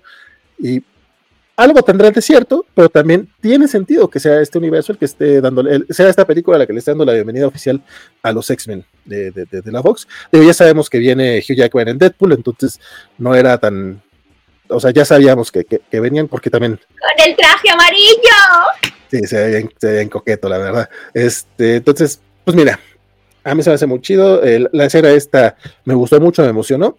Eh, los tres cameos me gustaron, pero, pero la verdad, el ver a Beast ahí fue así como que, mamón, esa no la esperaba. Es que A mí me Beast es de mis favoritos. Es que yo es que Andrea y yo tenemos mucho cariño a... O sea, yo te reconozco que yo de Snakes no he leído ningún cómic, pero sí que veíamos la serie de, de animación y, y para mí es... Claro, o sea, nuestra patrulla X es la de la serie de animación. Sí, Entonces, sí, no, y, y la de muchos. Es maravilloso. Esa serie nos mega flipaba. Y pues Por bueno, eso eso, jubilo. Por eso Júbilo, por eso Gambito, por eso Lobezno. no, no, yo no tengo ningún problema con Jubilee, o sea, para Por mí eso es- Cíclope me cae un poco mal. lo entiendo porque esa pinche serie le, le dio la madre a Cyclops de una manera horrible, o sea, Yo también. es- a mí también me caía mal Cyclops hasta que leí los cómics, entonces, ¿qué te digo? Yo ahí por eso a mí me, me, me chocaba mucho que tu personaje favorito fuese Cíclope, eh, yo diciendo, pero ¿por qué? ¿Por qué? Esa, ¿En qué parte? O sea, no lo entendía. Ahora si me dices que fue los cómics, pues bueno, lo puedo llegar a entender, pero. Y en los cómics de los 90 también, Duro. eh, básicamente era un mal personaje. O sea, fue hasta que leí los cómics de Chris Claremont que, que- que le entendí un poquito más al personaje. Ya los de Joss Whedon, los de Grant Morrison y eh, ya después varios escritores ya lo, lo fueron. Vamos, este personaje termina siendo el líder Chairo, básicamente. Yo creo que le gustaba mucho a la señorita Melón, o sea, que es básicamente revolucionario. Lamentablemente en los cómics como que no le pueden permitir mucho, mucho desarrollo porque tienen que regresar un poquito al status quo, entonces su revolución no llega a gran cosa, pero durante unos 3, 4 años, o sea, el personaje era básicamente, pues, estamos luchando por los derechos de, de los mutantes y si estás con nosotros, chingón, y si no, pues, sorry, o sea, nosotros estamos a favor de nosotros, o sea, si no vemos nosotros por nosotros mismos, o sea, sí. el vato eh, Che Guevara mutante a lo que va, Buena sea, onda, sí, sí. Cyclops Rules. Eh, pero bueno, eh, ya llegamos al final. De hecho, nos tardamos un poquito más de lo que esperaba. Sí esperaba terminar hace 20 minutitos. Pero la verdad, la práctica ha estado bien, bien chida. Eh, así más o menos como estamos, podemos irnos despidiendo. Ya saben, a tus parroquiales. Y si tienes. De hecho, no. No, no, no te aventaste ningún- ninguna pregunta de escuchar, no sé si Eh, tenía, una, tenía una que era así que como realmente no llegamos a ponerle nunca el nombre a, la, a Mónica Rambo, que qué nombre la pondríais vosotros, y quitando que sepáis que se llama espectro, que se llama binario, que se llama no sé qué, para vosotros, ¿cómo la llamaríais? Yo la llamaría super rancia, porque de las tres es, es la más rancia. ¿Por qué rancia? Porque, sea, me parece muy rancia, señora. O sea, no sé. Ya, Yo no llegué a empatizar con esa, con esa señora. pero jope, pobrecita. Yo la llamaría super rancia, porque mira que está aquí la pobre Kamal intentando ponerle un nombre, luego otro, luego otro, luego otro. Que no, que no, que no conozco, yo no quiero nombre, yo no quiero nombre, yo no quiero nombre. Rancia. Ok. Eh, anuncios parroquiales, este, escuchan algo que quieras, este? Eh, pues eh, yo, como sabéis, promuevo la vida vegana desde que vi Guardianes de la Galaxia 3, muchísimo más. Eh, por favor, reducid vuestro consumo de huevo, carne, pescado, lácteos y miel. Y si vais a comprar productos, intentar que sean productos que no sean testados en animales, cruelty free, y a ser posible ya también, si dejamos el rizo, de origen de producción natural, o sea, de, de comercio cercano. Eh, reducir, reciclar y reutilizar. Y nada, que, que me gusta Camalacá, me encanta Camalacá, me encanta participar en la covacha, espero que hagamos más. Y, y nada, que, que muchísimas gracias. Muchas gracias, escuchan. Señorita Pelón, Vale, respecto al nombre de, de- de Mónica, yo no tengo ningún nombre. He de decir también que tengo el- un Lego pequeñito de Mónica.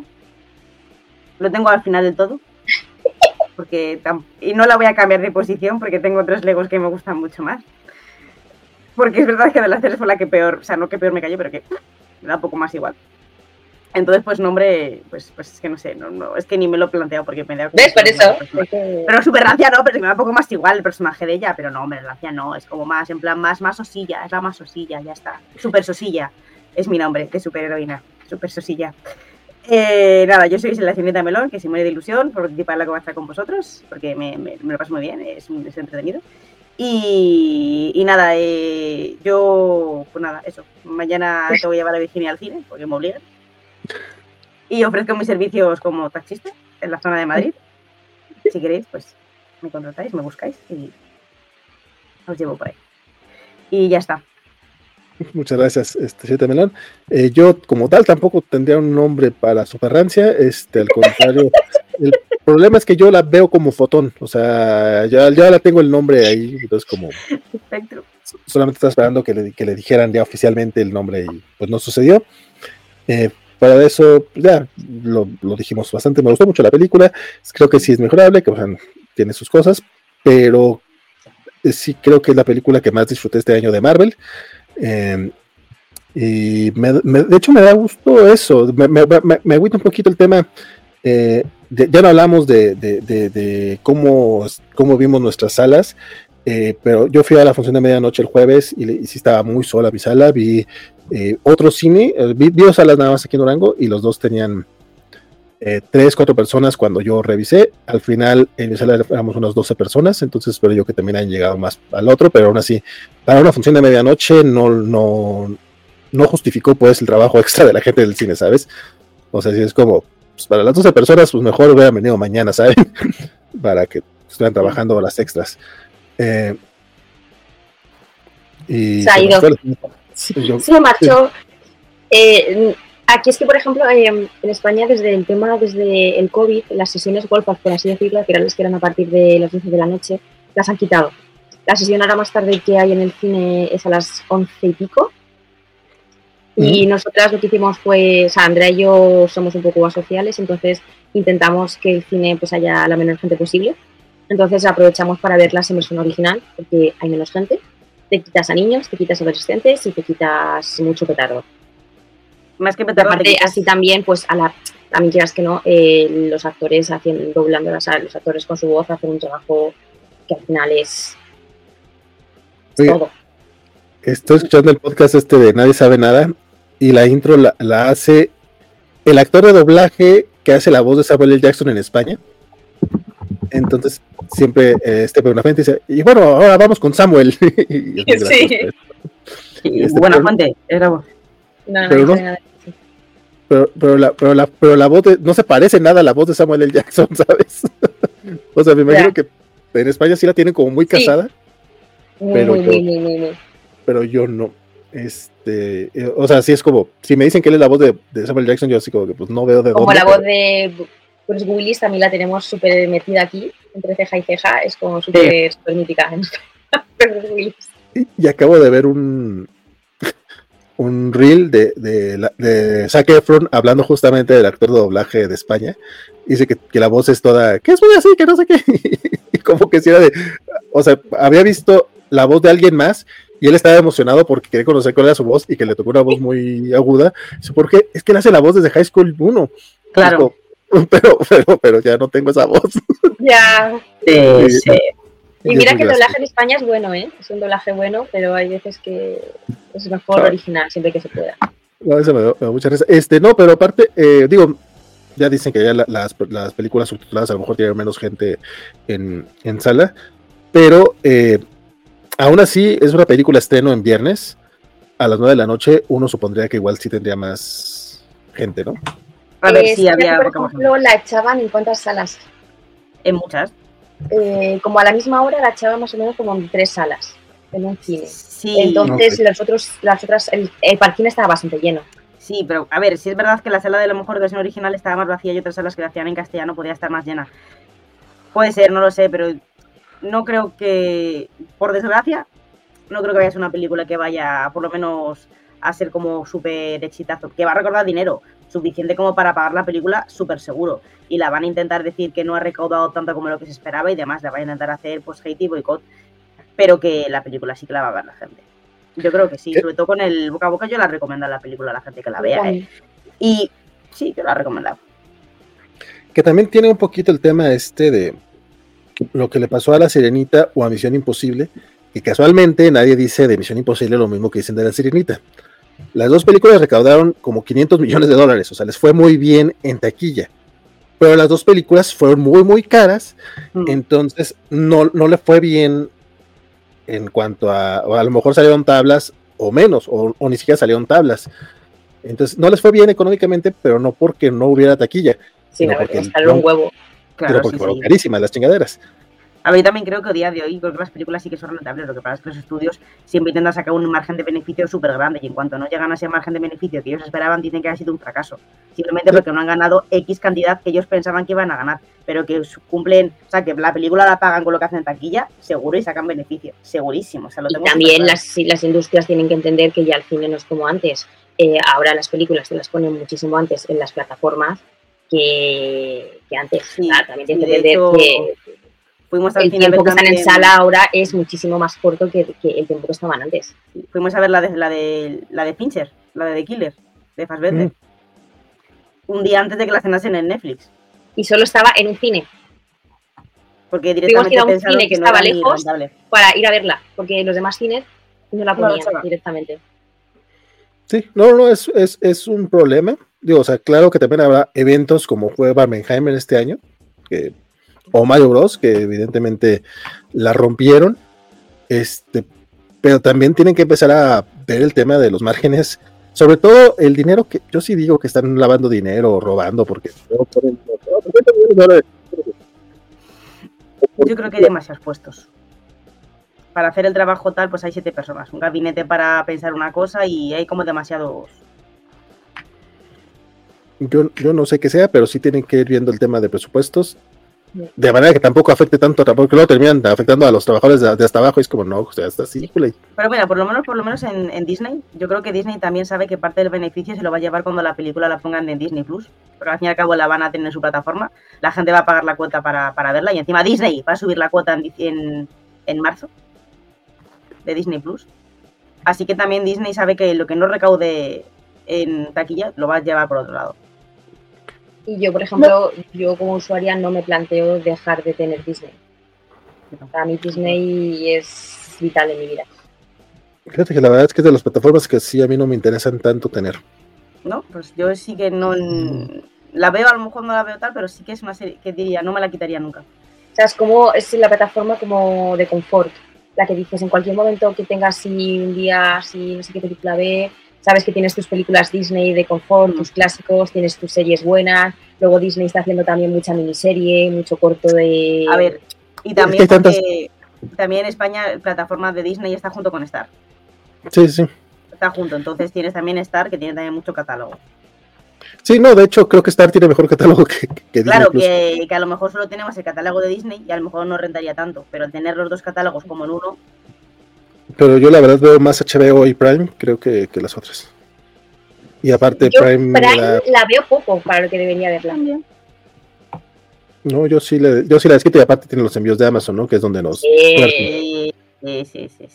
pero sí, no esas las, no te creas, este el Disney Plus.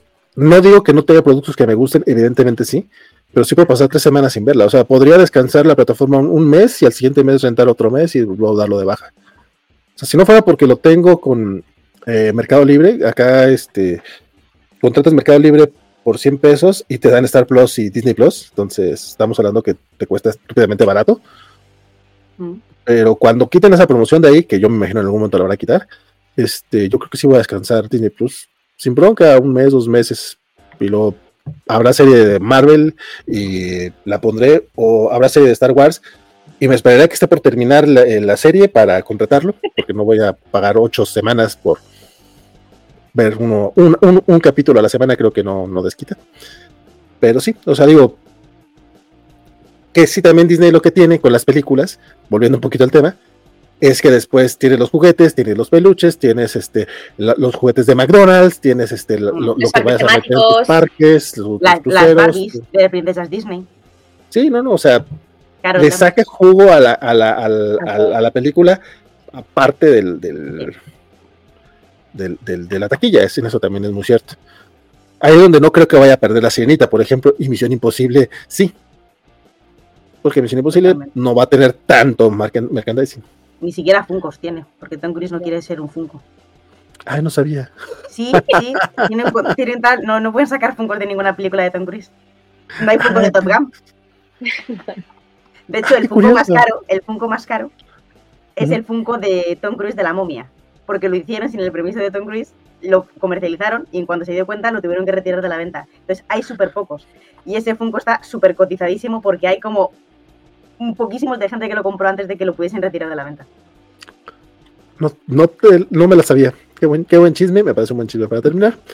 Este, y pues con eso, con eso terminamos. Muchas gracias, Isidro, que tuvo que retirarse antes de tiempo. Recuerden que tenemos también la reseña de, las Marvels en el sitio eh, escrito por Eliseo Dugalde, quien hoy no pudo acompañarnos. Este, y pues nada, eh, sigan las redes sociales de, de La Covacha. Estamos en Exterior, Instagram, Facebook, OnlyFans, Twitch, YouTube y también tenemos por ahí un Discord este, que no, no lo usamos, pero sí lo tenemos. Así que si quieren, este, el- ¿Cuál es la cuenta de, de OnlyFans? Encuéntranos como la Covacha MX en cualquiera de las redes que acabo de mencionar. Ahí este, lo podrán encontrar. Este, eso fue todo por esta ocasión. Este, sigan llegando en la Covacha.